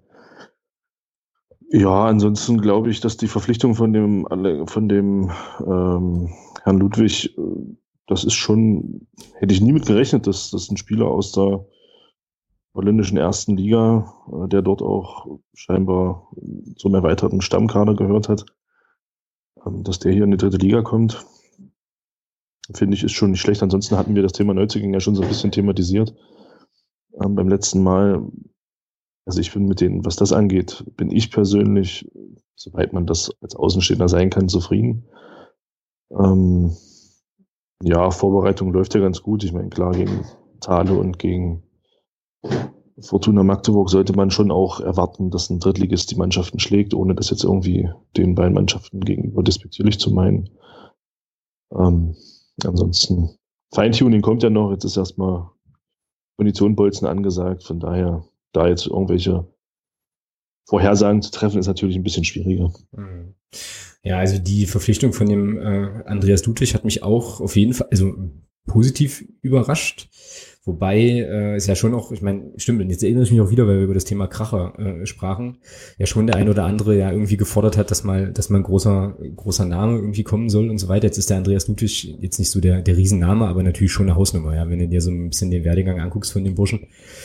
Ähm, etliche Zweitligaspieler, eben holländische erste Liga und so weiter. Das ist natürlich schon, ja, doch ein Transfer, der auf jeden Fall, glaube ich, für Aufsehen gesorgt hat. So. Mich hat das jetzt nicht so, wie gesagt, nicht so unfassbar überrascht. Ich war, also ich war positiv angetan, aber habe jetzt nicht so gedacht, oh, hätten wir nie eine Chance gehabt, weil, wie gesagt, man will ja vielleicht sich auch tabellenplatzmäßig nochmal so ein bisschen, bisschen nach oben orientieren und äh, ja, da kann es auf jeden Fall nicht schaden, jemanden mit den Meriten dann auch im Kader zu haben. So, ähm, und wenn wir über die äh, Zugänge schon gesprochen haben, dann können wir ja vielleicht nochmal so ein kleines Stückchen auf die Abgänge gucken, die ja mittlerweile äh, feststehen und bis auf Niki Brandt, glaube ich, auch alle ähm, einen neuen Verein gefunden haben. Und ich hatte das irgendwann mal getwittert, komischerweise ja alle auch, ja, im Prinzip in der dritten Liga geblieben sind, ne? So. Wo man ja, ja. bei dem einen oder anderen dachte, dass es da vielleicht auch nochmal ein Stückchen weiter nach oben geht. Irgendwie. Ja, vor allem dachten die das selber, oder, oder der ein oder andere dachte das ja selbst. Äh, ja, ich weiß nicht, was soll man dazu sagen, ja. Äh, Jetzt sind sie weg. Ähm, dafür wurden neue Spieler geholt. Das ist nun mal so. Ähm, an erster Stelle steht der Verein und denen, die gegangen sind, kann man ja eigentlich nur alles Gute wünschen. Genau. Ja, wie gesagt, Niklas Brandt ist jetzt noch offen. Mal gucken, wo der dann, äh, wo der dann wieder auftaucht. Ansonsten Manuel Farona Pulido zu Fortuna Köln. Da musste ich persönlich so ein kleines bisschen schmunzeln, äh, weil ich ja, wie gesagt, bei ihm noch sehr im Kopf hatte, äh, ja, auf jeden Fall zweite Liga und so weiter. Und jetzt äh, möchte ich den Kölnern überhaupt nicht zu nahe treten, aber dann ist es schon eigentümlich, dass man dann quasi bei Fortuna aufpoppt und äh, so. Aber okay. Ja, müssen wir mal gucken, wie man, wie sich die Jungs dann da schlagen. Ähm, Jan Löhmannsröhm jetzt bei Jena. Ähm, Ahmed Vasim Rasek ist bei Erfurt gelandet ja, die anderen, die beiden Leihspieler, Florian Kahrt leider äh, in Waldland Freiburg, aber es war eigentlich fast doch zu erwarten, so, dass der nicht nochmal, wahrscheinlich nicht nochmal in die dritte Liga geht halt und äh, ja, der Moritz Sprenger geht nach Wolfsburg zurück, muss man mal gucken. David Kinzombie war ja lange im Gespräch, ist jetzt in Kiel gelandet, ähm, in der zweiten Liga auch irgendwie nachvollziehbar. Genau.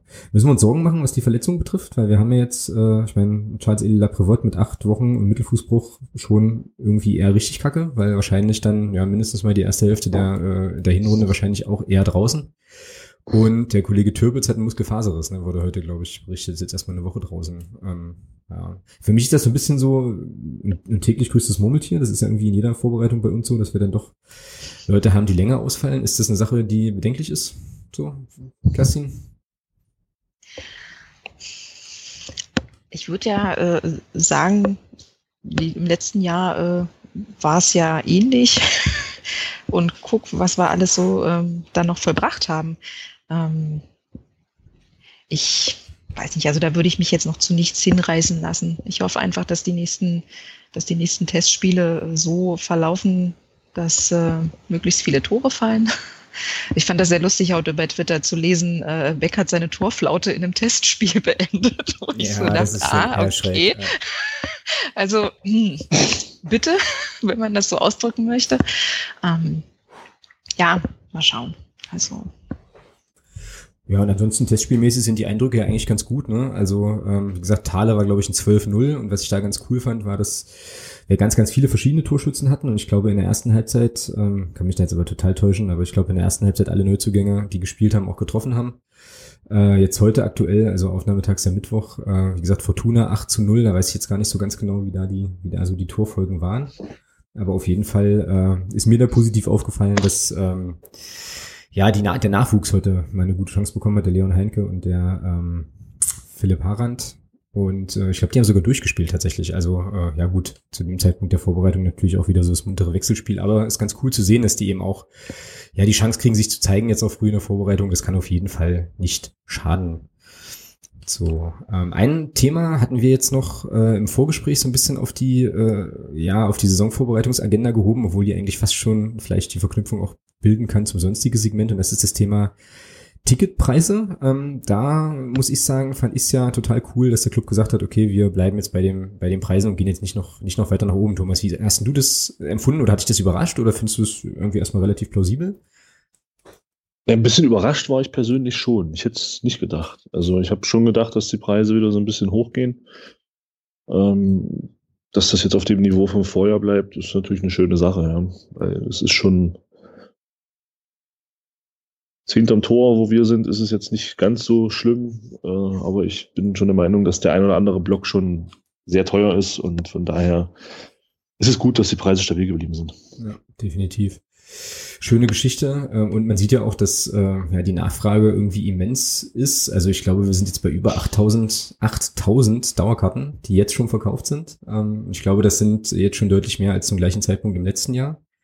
So, also es zeigt eben auch, dass äh, naja ja, dass, da, dass die Leute weiterhin Bock haben auf den Club und wenn man sich überlegt, was in anderen, ähm, ja, an anderen Standorten so ins Stadion passt und da im Durchschnitt im Stadion auch ist und wir da jetzt mit unseren verkauften Dauerkarten jetzt schon drüber liegen, ist es auf jeden Fall schon eine ziemlich coole Hausnummer, kann man nicht anders, nicht anders sagen.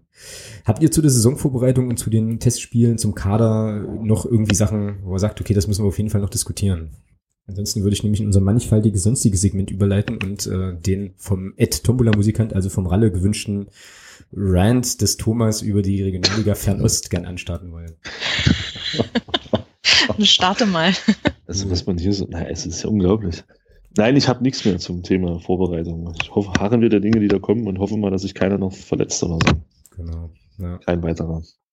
Genau. Und Kerstin freut sich auf das äh, Sponsorenpicknick auf jeden Fall und wird uns dann bei, bei, Zeit, bei Zeiten mal berichten, wie die neuen Herren sich ah, das so klingt, das klingt jetzt, das klingt jetzt echt total dekadent, aber ich muss auch wirklich sagen, wenn ich, wenn ich da bin, werde ich halt auch total zum, zum Fangirl und freue mich einfach, dass mich jemand äh, dass mich sozusagen ein lieber Pressesprecher-Kollege da mitnimmt und mich da quasi einschleust. Ansonsten freue ich mich, ähm, dass ich, äh, dass ich Block U äh, in der neuen Spielzeit näher komme. Wir haben uns jetzt äh, sozusagen auch nochmal für die Dauerkarte dieses Jahr umentschieden. Ähm, mal schauen. Seid nett zu mir, wenn wir uns sehen. Wo, wo findet man dich denn? Wir haben jetzt Karten für Block 5. Okay, na da sind wir ja auf jeden Fall schon mal im gleichen Stadionbereich zumindest. Ich dachte, du sagst es im gleichen Stadion. Im gleichen Sektor sozusagen. Im gleichen Sektor, ja stimmt, wir reden ja von Sektoren. Ja, richtig, richtig. Genau. Herrje, okay, also äh, ich starte. Genau, nee, aber ansonsten das, was, hm? was er schon gesagt hat. Ne? Also gut durch die Vorbereitung kommen, ähm, möglichst keine groben Verletzungen mehr und ja, ich meine, die so lange ist es nicht mehr und wir haben ja nicht nur äh, den, den Saisonauftakt vor uns, wo ich sehr gespannt bin. Nächste Woche kommen ja, äh, glaube ich, die die, äh, der Spielplan, der grobe erstmal raus. Mhm. Dass wir zumindest wissen, wann Heimspiel, wann auswärts. Äh, aber wir haben ja dann im August auch gleich wieder DFB-Pokal, erste Runde. Also. Genau. Wird schön. Ja, Spielplan wird langsam äh, Zeit auch so. Also es ist äh, ja schon so für Menschen, die irgendwie mit dem Zug anreisen müssen und so, ist das ja nicht so ganz unwichtig, wenn da die Termine sind, dass man sich dann halt ja. relativ zeitig noch irgendwie Tickets, äh, also günstige Tickets schießen kann. Habt ihr einen Wunschgegner zum, zum Auftakt? Ähm, vor, vor einer Woche hatte ich noch einen. Inzwischen ist es mir egal. okay. Das ist also, also das waren sozusagen die zwei Punkte auf der 1 bis 10 Skala äh, der Sommerpause, die jetzt dazugekommen sind, sozusagen. Genau. das ist mir eigentlich egal. Also schön wäre ein Heimspiel. schön wäre ein Wunsch? Heimspiel wieder zu. Mhm. Mein Wunschgegner war Karlsruhe, aber ich sag mal, schön wäre ein Heimspiel. Alles an, also da ist mir dann eigentlich alles egal. Okay. Kerstin? Aus ganz alter Verbundenheit Mappen. Was? Nein, nicht, nicht wegen des Vereins, sondern weil mein Lieblingsspieler dorthin gewechselt ist. Ach so, ich verstehe. Ah, Der letzten und vorvorletzten und vorletzten Saison. Ja. wer, könnte, wer, könnte, das wohl sein? Ja? Mm. Genau, Quizfrage. Guckt euch Quizfrage. Guckt Hörer euch die, Hymne, Hörer guckt der euch die hymnischen Besprechungen auf Twitter und Facebook an. Herrje, herrje, genau. Ja, also ich muss, ich muss sagen, mein Wunschgegner zum Auftakt oder mein Wunsch, meine Wunschkonstellation zum Auftakt ist ja Unterhaching auswärts. Ähm, das hat aber einen speziell, das hat aber einen ganz speziellen Grund. Das hat natürlich einen ganz speziellen Grund. Das liegt nämlich, also der Grund ist nämlich der, dass ähm, an dem Wochenende, an dem die erste, der erste Spieltag der dritten Liga stattfinden wird, wird zeitgleich in München auch das sehr, sehr großartige TK Schland stattfinden, also das deutschlandweite Fußball, Fußballerinnen, Fußballer Twitterer treffen, ähm, zu dem ich sehr, sehr gerne fahren möchte, aber das natürlich nur kann, wenn äh, der Verein dort auch in der Nähe spielt. Dementsprechend wäre es natürlich sehr, sehr cool, äh, irgendwie Unterhaching als Auftakt zu haben, auswärts ähm, das Spiel mitnehmen zu können, dann zum, zum TK Schland fahren zu können und äh, ja, vielleicht noch ein paar Leute aus dem süddeutschen Raum dann auch für den FCM gleich begeistern zu können, die man dann natürlich mitnehmen könnte. Aber das ist äh, sozusagen nur mein Wunsch. Ich glaube, die Wahrscheinlichkeit, dass es Meppen oder einer dieser Vereine da oben in der Ecke äh, wird, ist ja nun auch statistisch nicht so gering. Von daher. Äh, naja, ja. aber erinnere dich an, an, die, an die Auslosung, erste Runde DFB-Pokal und äh, was sich äh, Herr Pedersen gewünscht hat für Germania Halberstadt. Ja, das, ja, das und dass es dann am Ende tatsächlich so geworden gekommen ja. ist. Also. Ja. Wahnsinn. Naja, ähm, ich fürchte, dass mir dieses Glück nicht beschieden sein wird, aber wir werden es spätestens, äh, ja, was heißt spätestens, wir werden es wahrscheinlich Anfang nächste Woche dann wissen und können uns dann auch so ein kleines bisschen darauf einstellen. Der eigentlich geheime Geheimplan war ja, äh, dass das gar keine Rolle spielt für diese TK-Schland-Geschichte, weil nämlich die zweite Liga ein Wochenende später startet. Aber nun, wir wollen ja nicht in der Vergangenheit schwelgen, sondern ähm, ja, sind jetzt quasi, sind jetzt quasi in der Gegenwart. Gucken wir einfach mal. Aber die Chance, dass es unter Haching wird, ist höher als die Chance, dass es das äh, Halberstadt gegen Freiburg spielt äh, im DFB-Pokal. Also das stimmt, das stimmt wohl. Ja, von daher. genau. Lieber DFB, wenn du das hier hörst, äh, habe ein Einsehen. Wobei das Problem halt auch ist, dass der Stefan aus Paderborn ähm, sich sowas ähnliches irgendwie wünscht. Von daher gibt es jetzt schon zwei, zwei, zwei, Konkurrenten um den. Äh, um naja, einer, einer kriegt dann Würzburg. Das ist ja, Würzburg ist scheiße, das habe ich schon geguckt, das ist nicht fahrbar. Großartig. Also es ist schon näher dran, aber es ist trotzdem ätzend. Ja. Nun ja, egal, ja. da werde ich, werde ich noch mal barmen, wenn es dann soweit ist. So. Stefan ist ja, Stefan ist ja selber schuld, ja. Die hätten ja bloß einen Platz schlechter sein müssen, dann wären sie definitiv abgestiegen und dann kann, hätte es ihm egal sein können. Genau, dann hätte so, wäre ja. so die Frage gewesen, Sprockhövel, äh, Richtig. Oder Bast oder so, genau. Gut, was uns, äh, ja, wenn wir schon gerade beim Thema Regionalliga eigentlich sind, ähm, uns dann sozusagen gleich in ein sonstiges Segment schießt und dort äh, war jetzt natürlich in den letzten, in der letzten Woche, ich weiß gar nicht genau, wann diese, ähm, ja, die Kickermeldung äh, oder diese Postillon-Meldung getarnt als Kickermeldung eigentlich rauskam, dass also äh, die chinesische U20-Nationalmannschaft als 20. Mannschaft außerhalb der Konkurrenz in der Regionalliga, Regionalliga Südwest an den Start gehen wird. Thomas, deine Bühne, leg los. Ralle hat hohe Anforderungen jetzt.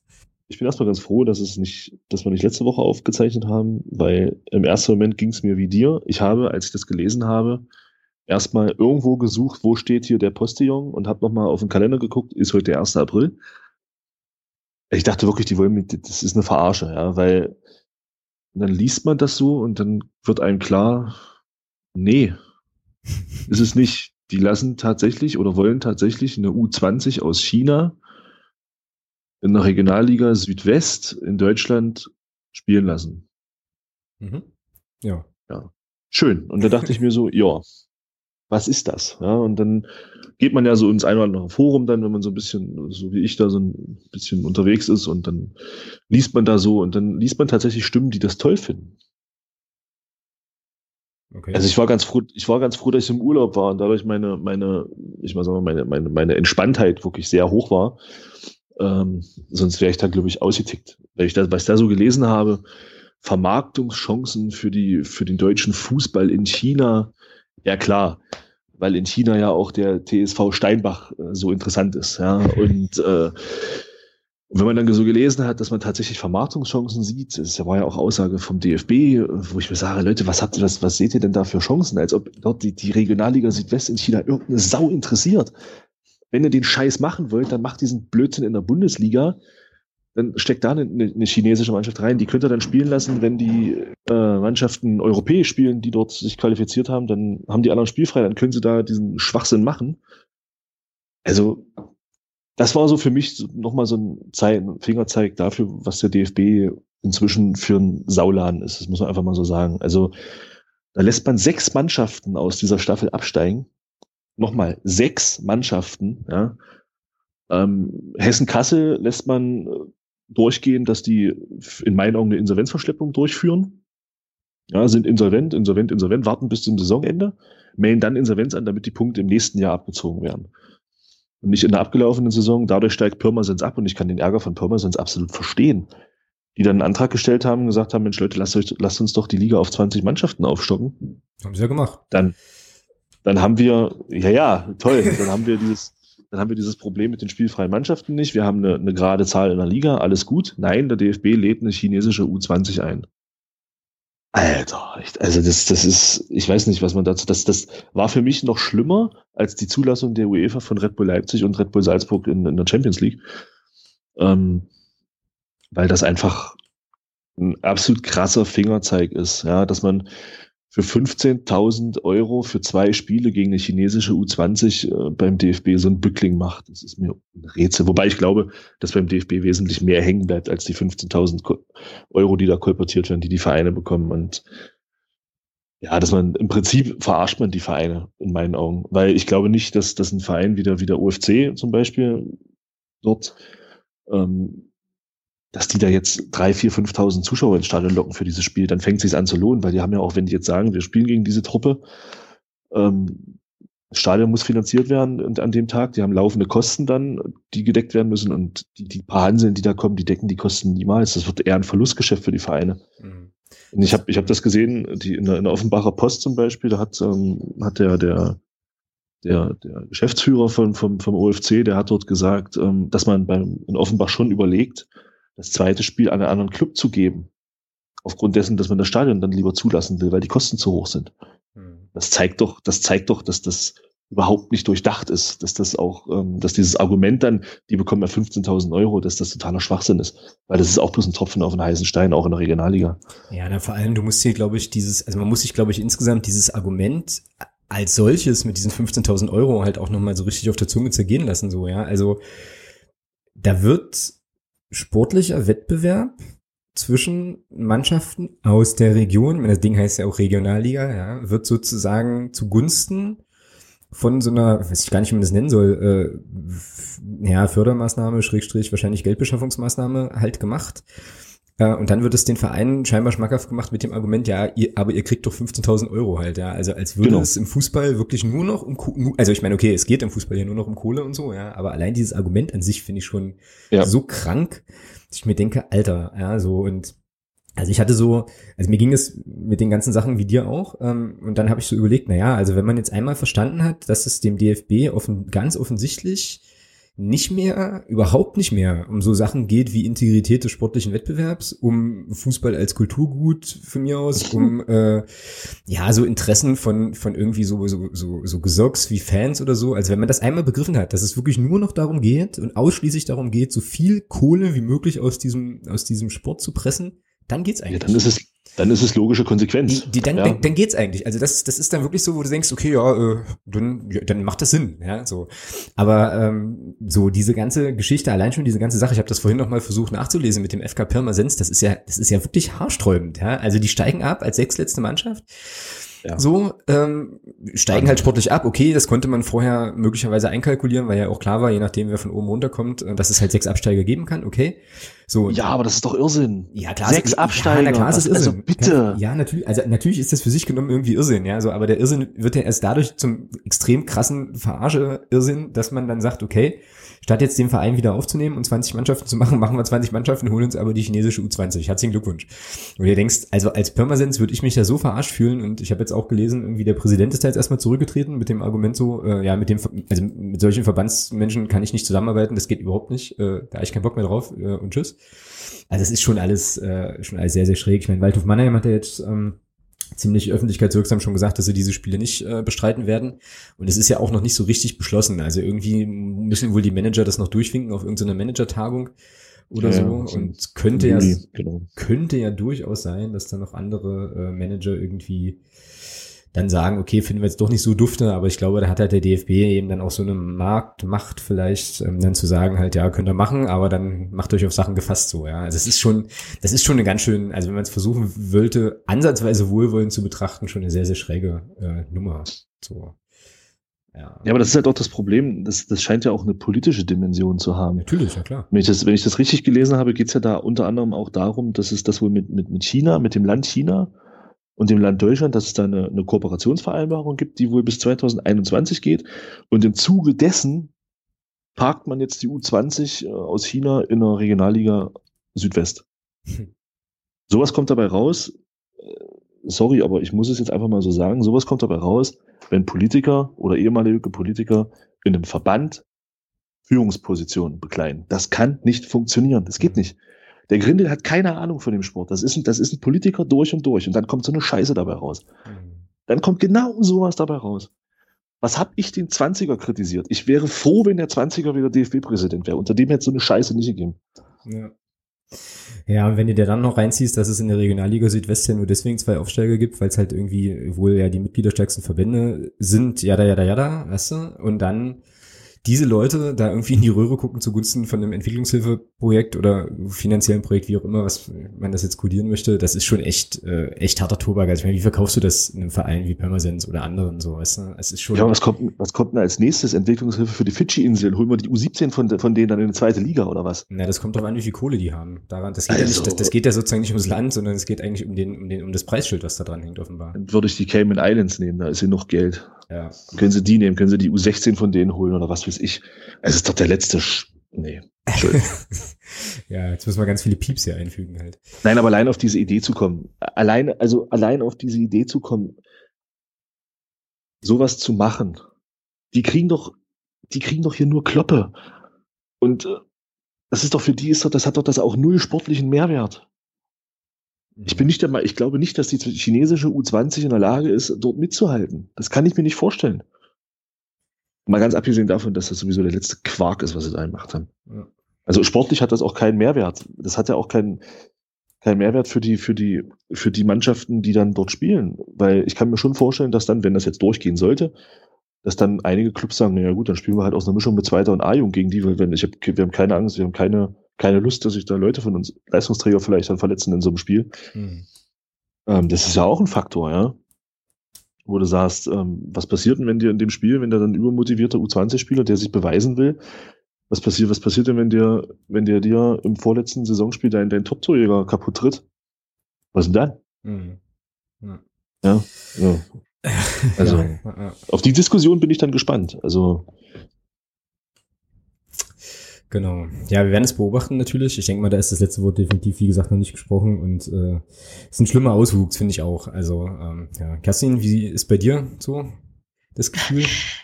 Grunds grundsätzlich habt, habt ihr irgendwie schon alles genannt. Ähm, ich will das jetzt nicht irgendwie nochmal wiederholen, aber ich denke halt in dem Zusammenhang auch einfach, ähm, die, welche unfassbare Fallhöhe inzwischen bei den einzelnen Sportarten herrscht, ja. Wenn ja. ich überlege, wie, ähm, ähm, also wie gesagt, ich, ich, ich mag ich mag Fußball und äh, das ist so, ich meine, irgendeine Sportart muss immer die Sportart sein, die halt in einem Land die Nummer eins ist. Und das ist un, unbestritten in, in Deutschland ähm, der Punkt. Ähm, aber ich habe einfach zum einen die Befürchtung, noch viel mehr weiter geht es irgendwann nicht mehr.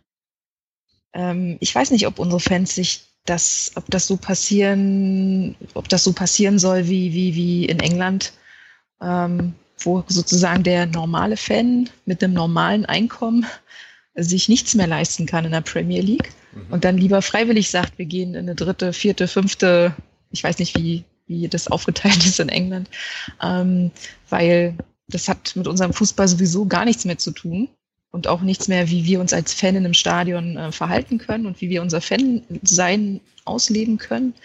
Ähm, aber ich frage mich halt auch, ähm, all dieses Geld, was, ähm, was sozusagen auch in Fußballberichterstattung geflossen ist, wo ich jetzt ehrlich sage, mir ist das vollkommen wurscht, dass die Champions League nicht mehr im freien Fernsehen zu sehen ist.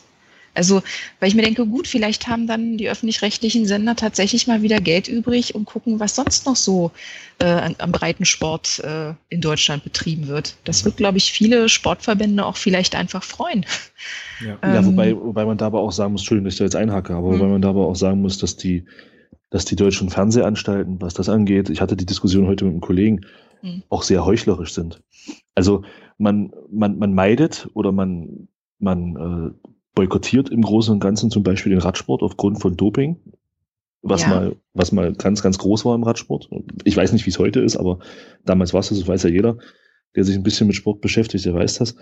Und aber man zeigt weiterhin schön Olympia mit, mit den ganzen tollen Sportarten, 100 Meter Lauf, wo es, wo jedes Jahr einer überführt wird, mindestens einer von den Top-Leuten überführt wird des Dopings.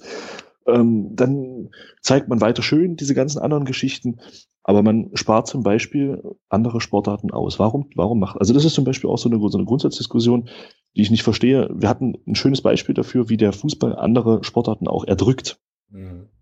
Nehmen wir am Wochenende. Ja, das ist ja, genau, das ist ja aber das, wo, wo ich jetzt quasi, das, also wir widersprechen uns ja da gerade nicht, ne?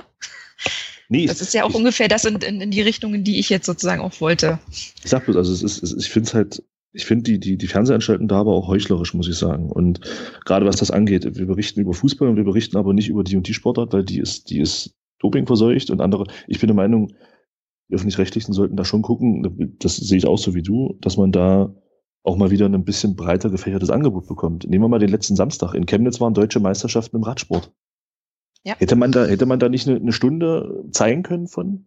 muss man bei aller, bei aller Liebe, die ich, die ich für den 1. FC Magdeburg habe, muss man einen Livestream Thale gegen Magdeburg zeigen? Kann man nicht einen Livestream von der deutschen Meisterschaft im Radsport zeigen? Zum Beispiel, die auch in Chemnitz waren, das heißt, die waren im Sendegebiet vom MDR, die hätten locker gerne mal eine Stunde von mir aus auch nur im Livestream dort mal zeigen können. Für Leute, die es interessiert. So schön wie das ist für mich, ich habe die zweite Halbzeit gesehen, ich habe mich darüber auch gefreut, aber ich muss sagen, ich hätte auch darauf verzichten können. Na, da werden dir jetzt die Leute vom Öffentlich-Rechtlichen wahrscheinlich sagen, dass die auch ganz, ganz viele andere Sportarten schon zeigen.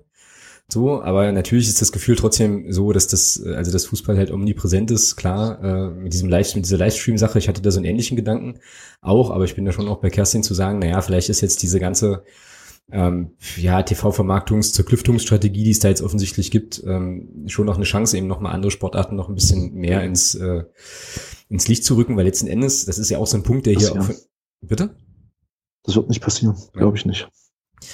Ja, ich meine, letzten Endes ist das ja so, dass man als Konsument, der man ja dann irgendwie ist, äh, schon noch eine gewisse Macht hat. Und das ist ja auch eins, also zumindest ist das ja eins der Themen, die äh, von den Hörern kamen, vom, äh, vom Lennart. Schöne Grüße an der Stelle, Stichwort TV-Vermarktung und so weiter. Also ich habe mich da jetzt nicht so wahnsinnig tief belesen, aber scheinbar ist es ja jetzt so, dass du irgendwie, um ähm, sowas wie Bundesliga äh, gucken zu wollen, brauchst du wohl irgendwie jetzt drei unterschiedliche Abos oder so.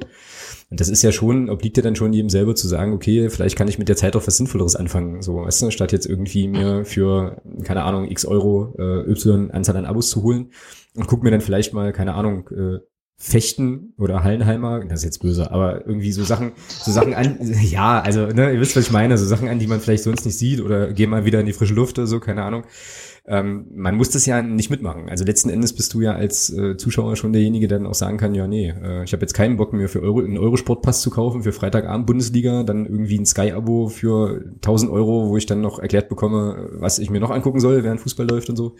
Und halt The Zone und sonst irgendwas, ja. Also, ja, das ist schon, schon, wäre schon tatsächlich auch eine Möglichkeit. Aber ob das tatsächlich passiert, ich glaube, dazu ist der, also ja, ist der, ist der Fußball schon noch eine zu große Droge. So, weil ich meine, ich glaube, auch der MDR wird sich schon äh, vorher überlegt haben, welchen Livestream man zeigt, weil die sich sicherlich darauf verlassen konnten, dass genügend Clubfans äh, sich Stahltale gegen Magdeburg halt reinziehen werden. Ja. Und wahrscheinlich wesentlich weniger Leute beim in Chemnitz beim Radsport zugeguckt hätten. Ja, aber das kann doch, das kann doch aber einem einem, ich will das jetzt nicht kritisieren, aber das kann doch einem durch GEZ finanzierten Sender scheißegal sein. Entschuldigung. Ich brauche doch keine, ich bin doch nicht auf Einschaltquoten angewiesen. Ich krieg doch die Kohle so oder so.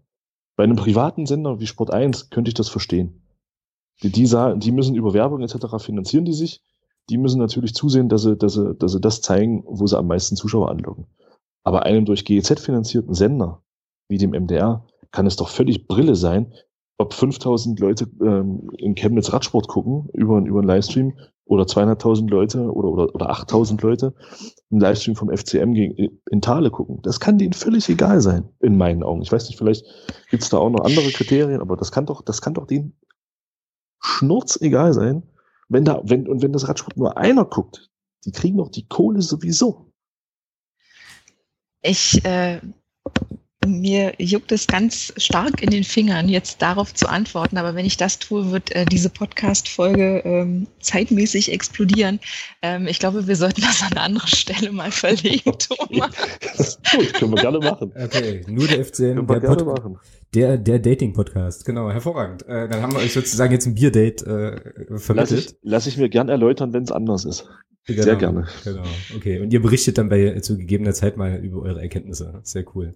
Wo wir jetzt gerade beim Fernsehen sind übrigens, ähm, kann ich Kerstin, glaube ich, noch mal sehr aktiv mit ins Boot holen, denn einer unserer Hörerwünsche war, über die Situation mit Mario Barth und der Hüpfburg vorm Heinz-Krügel-Stadion zu sprechen. Ähm, ich weiß nicht, ob äh, das alle mitbekommen haben, aber offenbar, mir wurde es irgendwie in die, äh, ich glaube, in die Twitter- oder Facebook-Timeline gespült, hat Mario Barth äh, in Magdeburg gedreht. Und es ging um, ja, natürlich die Stadionproblematik. Und irgendwie gab es da wohl Leute, die äh, ja, keine Ahnung, ich kann es gar nicht richtig erzählen, weil ich es gar nicht richtig mitbekommen habe. Kerstin, äh, bei euch gab es aber eine Anfrage bei der Stadt, ne? Irgendwie, oder? Vom genau, also ohne jetzt irgendwie zu, ähm, zu sehr irgendwie interner ähm, auszuplaudern. Ähm, aber wir haben davon erfahren, dass äh, Mario Barth mit seiner Sendung Barth deckt auf ähm, das Thema äh, Stadion ähm, beleuchten will. Allerdings mit einer, sage ich mal, die ganze Anfrage klang so, als hätten die jetzt nicht mitbekommen, dass wir, was die Planungen angeht, die Ertüchtigung der Tribünen, Umbau, äh, dass wir da schon viel, viel weiter waren. Also die waren quasi noch auf dem Stand aus dem Sommer oder aus dem, aus dem Spätherbst. Ähm, in Magdeburg darf, darf nicht gehüpft werden. Und ähm, es gibt ich sag mal so, es gibt, wenn ähm, solche, solche Redaktionen anfragen, gibt es für Pressestellen nicht wahnsinnig viele Möglichkeiten, weil man weiß, das Ziel ist immer, dass man vorgeführt wird. Das ist einfach ähm, die Erfahrung. Also bietet man an, schriftlich zu antworten. Das haben wir natürlich auch gemacht. Vor allem waren wir super aktuell, weil es an dem Tag der, der Stadtratsentscheidung war. Und da haben wir auch im Nachgang eine Pressemitteilung äh, veröffentlicht, wo wir halt ähm, ja, erzählt haben, dass sich eben ein Großteil der, des, des Stadtrats eben für äh, die große Variante des Umbaus entschieden hat ähm, und was das jetzt bedeutet und so weiter und so fort. Und hatten sozusagen dann von unserer Seite das Thema erstmal erledigt. Ich muss ähm, noch dazu sagen, und da kommt sicherlich auch ähm, meine, ja, meine Vergangenheit selbst als Journalistin nochmal zum Tragen. Ich bin mir halt nicht sicher, was Mario Barth deckt auf für eine Sendung ist. Ja. Es ist, ja. es ist auf jeden Fall, es ist auf jeden Fall kein keine Nachrichtensendung, es ist kein Nachrichtenjournal. Ich bin der Meinung, es ist eine Unterhaltungssendung. Und ähm, Welche, welcher Sender produziert das, wenn ich fragen ähm, RT, es, es läuft auf RTL. Also der, der, der damit, ich denke mal, der, der Haus- und Hofsender, der Haus- und Hofsender von Mario Barth. Damit und, ist, glaube ich, ähm, vieles gesagt. ich, es ist halt auch keine also es gibt Recherche natürlich durch die Redaktion, aber Mario Barth ist für mich kein Journalist und von daher war halt vorher klar, dass ähm, alle anderen Anfragen, die ich aus allen anderen Redaktionen zu dem Thema bekommen habe, ähm, dass mit, mit meinen Informationen anders umgegangen wird, wahrscheinlich in der Unterhaltungssendung als bei Journalisten vom MDR, der Volksstimme, der Mitteldeutschen Zeitung mhm. und wer so die, ähm, also die Kollegen, mit denen wir halt normalerweise zu tun haben. Genau, und dann äh, war das für uns erstmal erledigt und dann sah ich halt ein paar Tage später dieses Foto auf Twitter und dachte, hm, gut, mein Bauchgefühl lag richtig. Ja, das ist spannend, ne? Also wie die dann trotzdem natürlich so arbeiten, ähm, dass, also dass sie ihre Bilder natürlich trotzdem kriegen. So, ähm, ja, also so wie ich das mitbekommen habe, aber das ist jetzt auch äh, ja, Grundrauschen, Social Media Grundrauschen ging es dem Kollegen Barth da irgendwie wohl gar nicht so sehr um ja, die Bruchfestigkeit des Stadions, sondern da ging es irgendwie eher um Sto also Steuergelder, Finanzierungsthematiken oder so. Jetzt muss man natürlich gucken, was da, was dabei rauskommt. Ist das dann, ist das dann eigentlich eine Sache, auf die ihr äh, oder auf die du als Stadt dann, du als Stadt, ihr als Stadt sozusagen nochmal noch mal reagieren würdet? Also wenn der sich jetzt äh, hinstellt und ähm, da eine Sendung produziert, wie man die auf RTL ja vermuten könnte, ähm, sieht man sich dann da auch gezwungen, nochmal zu sagen, halt hier, Moment mal, äh, da möchten wir jetzt aber nochmal eine Gegendarstellung bringen? Oder ist, lässt man das dann laufen und hofft, dass es jetzt sozusagen nicht, äh, nicht zu hohe Wellen schlägt? So. Oder ist das vielleicht auch eine Sache, wo der Verein, ne, der Verein hat ja damit eigentlich nichts zu tun, ne? Also, ähm, wie gesagt, ich weiß ja noch nicht mal, wann der Beitrag läuft. Ja.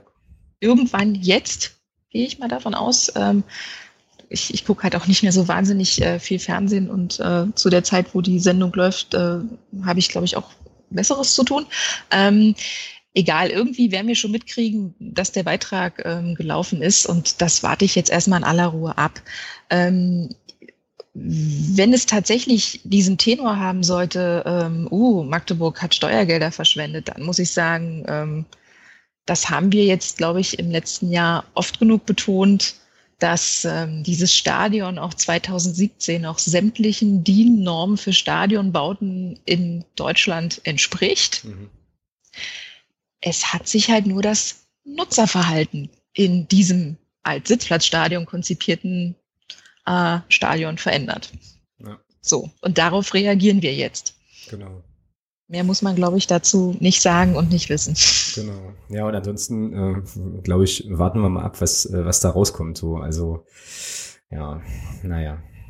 So, ich gucke jetzt hier mal so ein bisschen auf die Zeit. Wir befinden uns jetzt hier schon irgendwie in der, in der Verlängerung eigentlich, äh, sozusagen, also quasi in der Nachspielzeit. Aber haben noch so zwei, drei Themen, die wir auf jeden Fall noch mit noch mal mit ansprechen sollten. Wo wir jetzt gerade bei, bei News sind, sind wir auch relativ schnell bei Fake News ähm, und hatten da jetzt in, der, in ja Überleitung aus der Hölle, ich weiß, hatten, aus der Hölle. Hatten, hatten da ja jetzt sozusagen nochmal zwei kleinere, also einen kleinen und einen etwas größeren Aufreger, nämlich der kleine Aufreger war äh, Jens Hertel nach Aue das war aber, glaube ich, irgendwie äh, so ein Ding, was, glaube ich, zum 1. April schon mal lief und dann nur noch mal rausgekramt wurde oder so. Das kam ja auch zu einem Zeitpunkt, wo Aue schon längst einen neuen Trainer vorgestellt hatte. Also kann man, glaube ich, irgendwie einen Haken dran machen. Und dann wurde diskutiert, äh, dann doch wahrscheinlich relativ intensiv an einer an der einen oder anderen Stelle Mario Kalnick nach Kaiserslautern. Ne? So, Thomas. Wir hatten da ja WhatsApp-mäßig uns ja schon mal kurz drüber ausgetauscht. Letzten Endes war es eine Ente, ne? Aber ist ja realistisches Szenario? Eigentlich eher nicht, oder?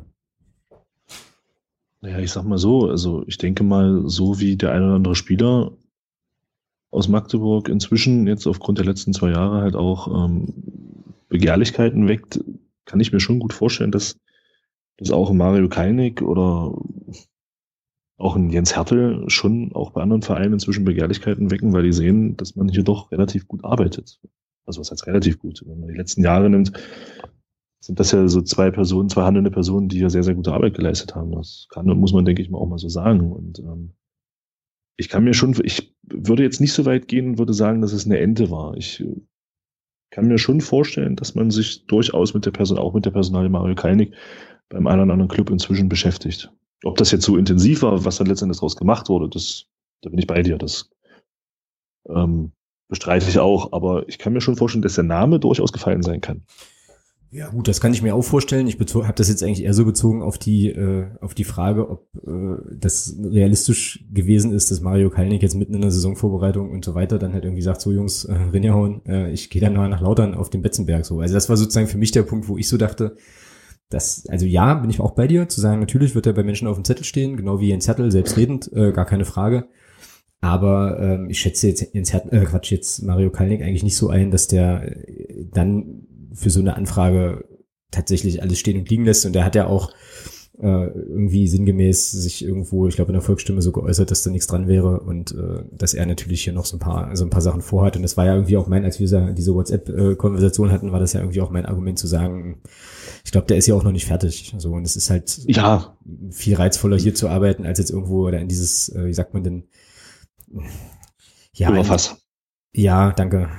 Äh, Kaiserslautern dazu wechseln wo halt irgendwie 7434 Leute mitreden wollen und so und ja, also ich weiß nicht. Aber gut, jetzt wissen wir ja, dass es äh, tatsächlich nicht stattfindet und das ist, glaube ich, auch für alle Seiten ganz gut so. Ja. ja, so viel zum Thema Mario Kalnick Fake News. Er bleibt uns also auf jeden Fall noch erhalten. So. Guckt ihr Confed Cup? Nein. Nö. Sehr gut. Dann, äh, ich weiß jetzt gar nicht, wer das Thema eingebracht hat, Confed Cup und Videoschiri. Ähm, müssen wir das Thema, können wir das Thema, glaube ich, äh, ja gar nicht besprechen, weil ich es auch nicht gucke. Ich äh, verweigere mich ja der Nationalmannschaft, so gut es geht, tatsächlich komplett. Also ich habe die Diskussion auf Twitter verfolgt. Ähm, da ging es wohl darum, dass bei einem Spiel ähm, durch den Videobeweis eine Karte ausgesprochen wurde, die dann aber der falsche Spieler bekommen hat. Ähm, also nicht der Spieler, der sie hätte eigentlich bekommen sollen, sondern irgendein anderer. Dann wurde aus der gelben Karte eine rote Karte und dann hat sie aber auch der richtige Spieler dann irgendwann bekommen. Das war eine, das soll wohl eine ganz lustige Situation gewesen sein, wie der Videobeweis eben nicht funktioniert. Mhm. Wobei ich sagen muss, äh, das war so ein bisschen äh, das Tatortphänomen, wo sozusagen die Unterhaltung auf dem Second Screen 500 Mal lustiger war als das eigentliche Ereignis, ähm, was im Fernsehen stattfand. Also ich habe es tatsächlich auch nur über Twitter mhm. mitbekommen.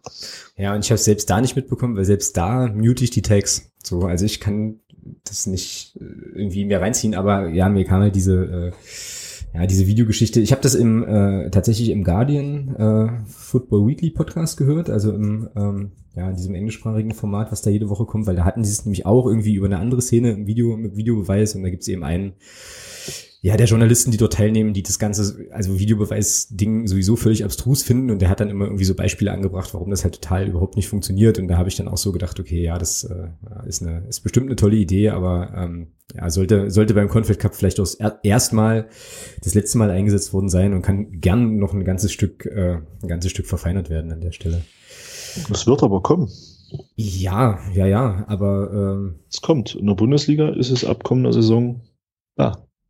Okay, na dann ähm, werden wir das auch nicht sehen, weil wir ja alle keine 7000 Abos haben. Ja, noch, ja, noch nicht. Warte noch zwei Jahre. Ja, okay. Aber auch da kann ich jetzt wieder eine super Brücke ähm, zu unserem letzten sonstiges Thema äh, spannen, weil das ganze Ding ähm, Videoschiri und Regeln und so weiter hat ja auch zu tun mit der IFAB, also mit diesem ähm, ja mit dieser Körperschaft im Prinzip, die die Fußballregeln macht. Und das äh, ist dann jetzt auch nochmal unser letztes Thema hier auf der sonstiges Liste. Es gab nämlich, und da musst du jetzt einspringen, Thomas, weil das habe ich auch nur von ferne verfolgt, Diskussionen um neue, neue Regeländerungsvorschläge, die diese Organisation dort irgendwie wohl ins Spiel gebracht hat. Und da haben sich auch ein bisschen die Gemüter irgendwie erhitzt. Ne? Ja, in, interessant war ja ähm, eins vorweg. Also für mich war ja ganz interessant zu sehen, ähm, es handelt sich ja dabei um Vorschläge. Es geht ja da nicht darum, dass gesagt wird, zum Beispiel den großen Aufhänger zu nehmen, 60 Minuten Nettozeit ist jetzt da, sondern es ging ja darum, das zu diskutieren. Und das eine oder andere Medium, das eine oder andere Pressemedium in diesem Land hat dann gleich draus gemacht, ja, ähm, die IFAB möchte äh, die, oder es wird die 60 Minuten Netto-Spielzeit kommt. Was ja völliger Humbug ist. Es ging ja lediglich um Diskussionen. Ich habe mir tatsächlich mal die Mühe gemacht und habe mir das Dokument mal durchgelesen. Als ich dann fast durch war, ist mir auch irgendwie eingefallen oder aufgefallen, dass es das auch in Deutsch gibt. Mich ein bisschen, habe ich mich ein bisschen geärgert. Ähm, ja, also ich finde die eine oder andere Regel, die man dort ändern, anpassen, wie auch immer möchte, ist für mich durchaus diskussionswürdig. Mhm. Das sollte man ruhig auch in einem größeren Rahmen mal diskutieren und auch in meiner Meinung mal ausprobieren.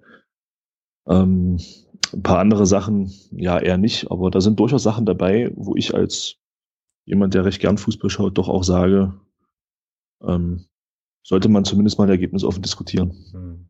Ja, ich glaube, diese Geschichte mit dieser 60 Minuten Nettospielzeit äh, muss man vielleicht auch nochmal ganz kurz, ganz kurz erklären. Also da ist, glaube ich, die Idee dahinter, dass man im Prinzip immer, wenn, äh, also unterbrich mich, wenn ich Quatsch erzähle, aber immer, wenn sozusagen das Spiel unterbrochen wird durch, keine Ahnung, eine Freisch weiß ich nicht, also faul Behandlungszeiten und so weiter, dass die Uhr angehalten ja. wird. Genau. Und das ist dann im Prinzip, wie man das ja im, äh, nicht, im Basketball oder so auch kennt, dass man dann im Prinzip die 60 Netto-Minuten einfach irgendwie spielt und äh, das, was ich genau. dann so mitbekommen habe, ist, dass Leute dann vermuten, naja, dann werden da Werbesachen eingeblendet und so und das ist wahrscheinlich richtig. Aber das war so ein Vorschlag und ähm, das fand ich zunächst auch irgendwie komisch und habe dann aber ähm, auch tatsächlich bei, bei diesem Guardian-Podcast, den ich gerade schon erwähnt hatte, gehört, dass äh, jetzt aktuell wohl die Netto-Fußballspielzeit, die du hast, äh, sogar drunter ist. Also wenn man jetzt irgendwie ähm, ja. sozusagen die Zeit stoppt, sind die wohl bei 56 oder 57 Minuten ja. Netto-Spielzeit, genau. so dass es eigentlich sogar tatsächlich drei Minuten mehr werden. Ja? Also ähm, das auch nochmal vielleicht so ein bisschen zu, so, so zur Einordnung. Und ähm, ja, ja, ich habe das halt auch mitbekommen, dass es da erstmal eine große Empörungswelle gab und so und ähm, muss dann auch sagen, da bin ich auch bei meinem, äh, ja, bei Redaktionskollegen von 120 Minuten, die dann halt auch irgendwie sagen, na ja, also man muss jetzt nicht reflexartig immer alles Kacke finden, so, sondern sollte sich an der einen oder anderen Stelle sollte man dann kurz innehalten und nochmal so ein bisschen, so ein bisschen gucken, was da wirklich drin steht. Und du hast völlig recht, diese ganzen Sachen sind ja tatsächlich erstmal Empfehlungen die äh, in diesem ja Organ, ich weiß gar nicht, oder in dieser Körperschaft IFAB äh, ja jetzt erstmal wirklich nur auf dem Tisch sind und dann guckt man sich das an und das wird ja wahrscheinlich auch nicht sofort kommen, sondern man wird das wahrscheinlich dann schon auch schrittweise mal probieren und so weiter. Ne? Aber ähm, schon ja, spannend, eben. schon spannend. Also war mir jetzt auch gar nicht so klar, dass sozusagen die Netto-Spielzeit, wenn du so heute stoppen würdest, auch äh, ja nur so 57 Minuten sind. Ne? Aber macht wahrscheinlich Sinn mit äh, allen Unterbrechungen, die man so findet. Ja, es ist was, was ich interessant finde. Ich habe das bei, bei, bei Leuten gemerkt, mit denen ich das, mit denen ich darüber so ein bisschen diskutiert habe. Ähm, um beim Thema 60 Minuten Netto-Spielzeit zu bleiben. Was ich ganz interessant finde, ist, dass sich Leute, also gerade auch diese Leute, darüber aufregen, dass im Fußball zu viel Zeit geschunden wird. Ja, das wäre damit vorbei. Ja, wenn dann, wenn dann einer nach einer stimmt, Verletzung sich klar, noch, noch, acht, noch 80 Mal hin und her dreht und sich an die Sicht fasst, obwohl er an der Brust berührt wurde, ja, die Zeit ist gestoppt. Das, den Scheiß kann er sich sparen. Es, es, es wird keine, es, das wird gespielt, diese Zeit. Das kann er sich schenken. Und ich, schon allein das wäre für mich ein Grund, darüber durchaus auch mal wirklich vernünftig zu diskutieren. Also ich persönlich wäre wenn man wenn man das Ganze in, in bestimmte, ähm, also dass man bestimmte Sachen halt dafür hernimmt, dass man nicht alles nimmt, was zu einer Unterbrechung führt, aber bestimmte Dinge. Also wenn ich jetzt einen Ball hole, nach einem, wenn jetzt ein Torschuss ins Ausgeht, bin ich der Meinung, muss ich den, muss ich nicht anhalten, die Zeit. Da vergehen maximal 15 Sekunden, dann ist der Ball da, wird der ab. Das, das ist nicht so schlimm. Aber bei, bei Spielunterbrechungen, wie Fouls, wie Tore, Freistöße. So, das kann doch alles, das, das macht doch nichts. Und da ist dieser ganze Zeitschinde-Faktor, der ist nun einmal weg. Mhm, und Roms ist diese Meckerei darüber definitiv vorbei. Ja, richtig. Für, also Das wäre für mich zum Beispiel ein Punkt, wo man durchaus mal diskutieren könnte. Was ich persönlich auch sehr reizvoll finde als Idee, war, war auch das Thema ähm, äh, bei taktischen Fouls im Mittelfeld zum Beispiel, dass man dem Spieler, der gefoult wird, erlaubt, wenn er den Ball noch hat, dass man, dass er mit dem Ball sofort weiterrennen kann. Das, das, das macht auch dieses Thema taktisches Foul ein bisschen kaputt, was in meinen Augen, was in meinen Augen einfach nur unfair ist. Ja, das ist dann, dann kann der Spieler steht auf, führt den Freischuss selber aus, legt sich den vor und dieses Thema taktische Foul ist mit einmal weg. Mhm. Es ist weg. Ja, es ist dann vorbei. Das gibt es dann in dem Sinne nicht mehr. Und das sind alles so Dinge, die sollte man zumindest mal diskutieren und, und oder auch bei Handspielen. Bei Handspielen äh, in der Nähe oder auf der Linie gibt es in Zukunft keinen Elfmeter mehr, sondern das, es ist ein Tor. Mhm. Es zählt als Tor. Das ist auch eine, eine Idee, die da drin steckt. Finde ich super. Weil letzten Endes ist doch ein Handspiel auf einer auf der Linie ist rote Karte. Du verschaffst aber dir selber noch einen Vorteil, wenn der wenn der gegnerische Spieler den Elfmeter verschießt, hast du alles richtig gemacht. Das war doch glaube ich bei der WM 2000 10, müsste ich jetzt lügen, war doch das ein Fall. Der hatte Suarez von, von Uruguay, hat Handspiel auf der Linie gemacht, der gegnerische Spieler hat den Elfmeter verschossen und Uruguay hat das Spiel gewonnen. Ähm, das wäre ein Tor, finde ich persönlich auch eine Geschichte, die man durchaus diskutieren kann. Ja, ob man das dann letzten Endes macht und ob man das durchführt, ist eine andere Geschichte. Aber man muss doch nicht von vornherein gleich wieder sagen und sich vor allem an diesen 60 Minuten aufhängen, ja, das sind alles nur Scheißideen, was ja Quatsch ist. Da stehen viele interessante Sachen drin. Mhm. Genau. Ja, ich kann an der Stelle vielleicht auch nochmal äh, eine kleine, ganz eigennützige Leseempfehlung einflechten. Ähm, der Kollege Andreas Müller äh, aus der 120, also von 120 Minuten hat vor äh, einiger Zeit mal äh, einen Text über diese IFAB tatsächlich geschrieben. Ähm, die heimlichen Hüter der Regeln heißt dieser Text. Äh, werde ich auch gerne nochmal verlinken, wo auch nochmal so ein bisschen drinsteht und nochmal so deutlich wird, äh, ja, wie schwerfällig diese, diese ja, die Leute da eigentlich sind, also was das auch für ein Tanker ist und wie klein auch der Kreis ist der Leute, die dann letzten Endes auch entscheiden. Also ähm, das sind irgendwie die Nationalverbände, hier die britischen, diese ganzen britischen Verbände und ähm, ja, FIFA und ein paar Vertreter noch. Also es sind wirklich nicht so viele. Kann man aber auf jeden Fall nochmal reinschauen, werde ich auch auf jeden Fall nochmal verlinken, um da auch nochmal zu gucken, ja, was das eigentlich für ein Gremium ist, was ja eigentlich sonst gar nicht so sehr im, äh, in der Öffentlichkeit ist. So. Also ich glaube, dass uns da viele Vorschläge, die jetzt so heiß diskutiert werden, dass wir da ja noch ganz lange nichts von sehen werden. So und wenn dann eben auch wahrscheinlich bei, bei solchen Spaßveranstaltungen wie dem Confed Cup oder so, wo man das dann durchaus mal testen kann, ähm, das wird sich dann, wird sich dann zeigen. Gut, so, jetzt sind wir schon in der ja, Nachspielzeit der, der, ersten, der ersten Hälfte der Verlängerung. Ähm, habt ihr noch äh, Themen, Wünsche, Sachen, die ihr unbedingt noch loswerden wollt in diesem Segment? Kerstin. Bist, bist du noch da? Geschickter Schachzug, geschickter Schachzug. Ähm, Nee, ich habe jetzt gerade nur noch mal so gedacht, also beim Handball und beim Basketball finde ich das auch äh, sinnvoll, dass sofort gestoppt wird. So viel zum Thema 60 Minuten. Ähm, nee, ich freue mich äh, unbändig über, äh, auf, auf, die, auf den Start äh, der neuen Saison, ähm, auf äh, meinen neuen, meinen neuen Blog. Mal gucken, wie wir da so aufgenommen werden. Ähm, natürlich freundlich, logisch, weil ne, FCM-Fans sind die Besten. Und ja, ich hoffe einfach, dass es ähm, dass sozusagen Stadt und Verein weiter voneinander profitieren können. Und ähm, ja, dass wir weiterhin so viel Freude aneinander haben. Und ich denke mal, wenn, wenn die Phase der Bauarbeiten beendet ist, äh, dass man dann erst recht wieder vor Freude hüpfen kann. Ja, und dann spielen wir eh Bundesliga. Wollte ich gerade sagen, dann meckern wieder alle, weil der Block zu klein ist, weißt du, weil dann irgendwie Richtig. Bundesliga. Ach. Gieß doch jetzt das Wasser in diesen Wein. Ich fand, das war so ein hübsches Schlusswort. Das war ein hervorragendes Schlusswort, das stimmt. Das, äh, das stimmt. Thomas, hast du noch was zu ergänzen an der Stelle? Ja, nein, eigentlich nicht. Ich würde eigentlich nur gern Danke sagen an die Kerstin, dass sie sich die Zeit genommen hat, das heute hier unsere Fragen zu beantworten und sich diesen Quatsch, den wir teilweise reden, mit anzutun. Ich, äh, da ich mir den sowieso jede Woche äh, als Hörerin antue, ist das okay. Ich wusste, was mich erwartet.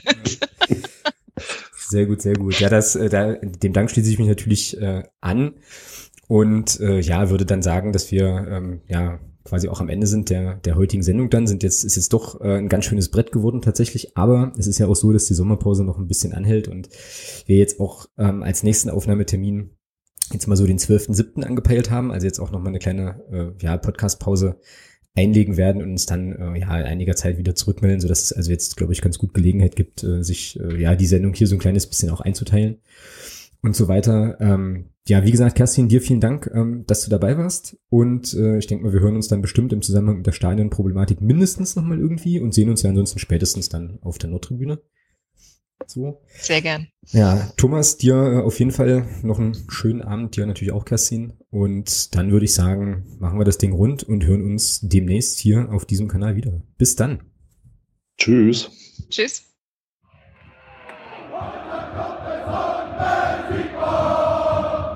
Niemand kann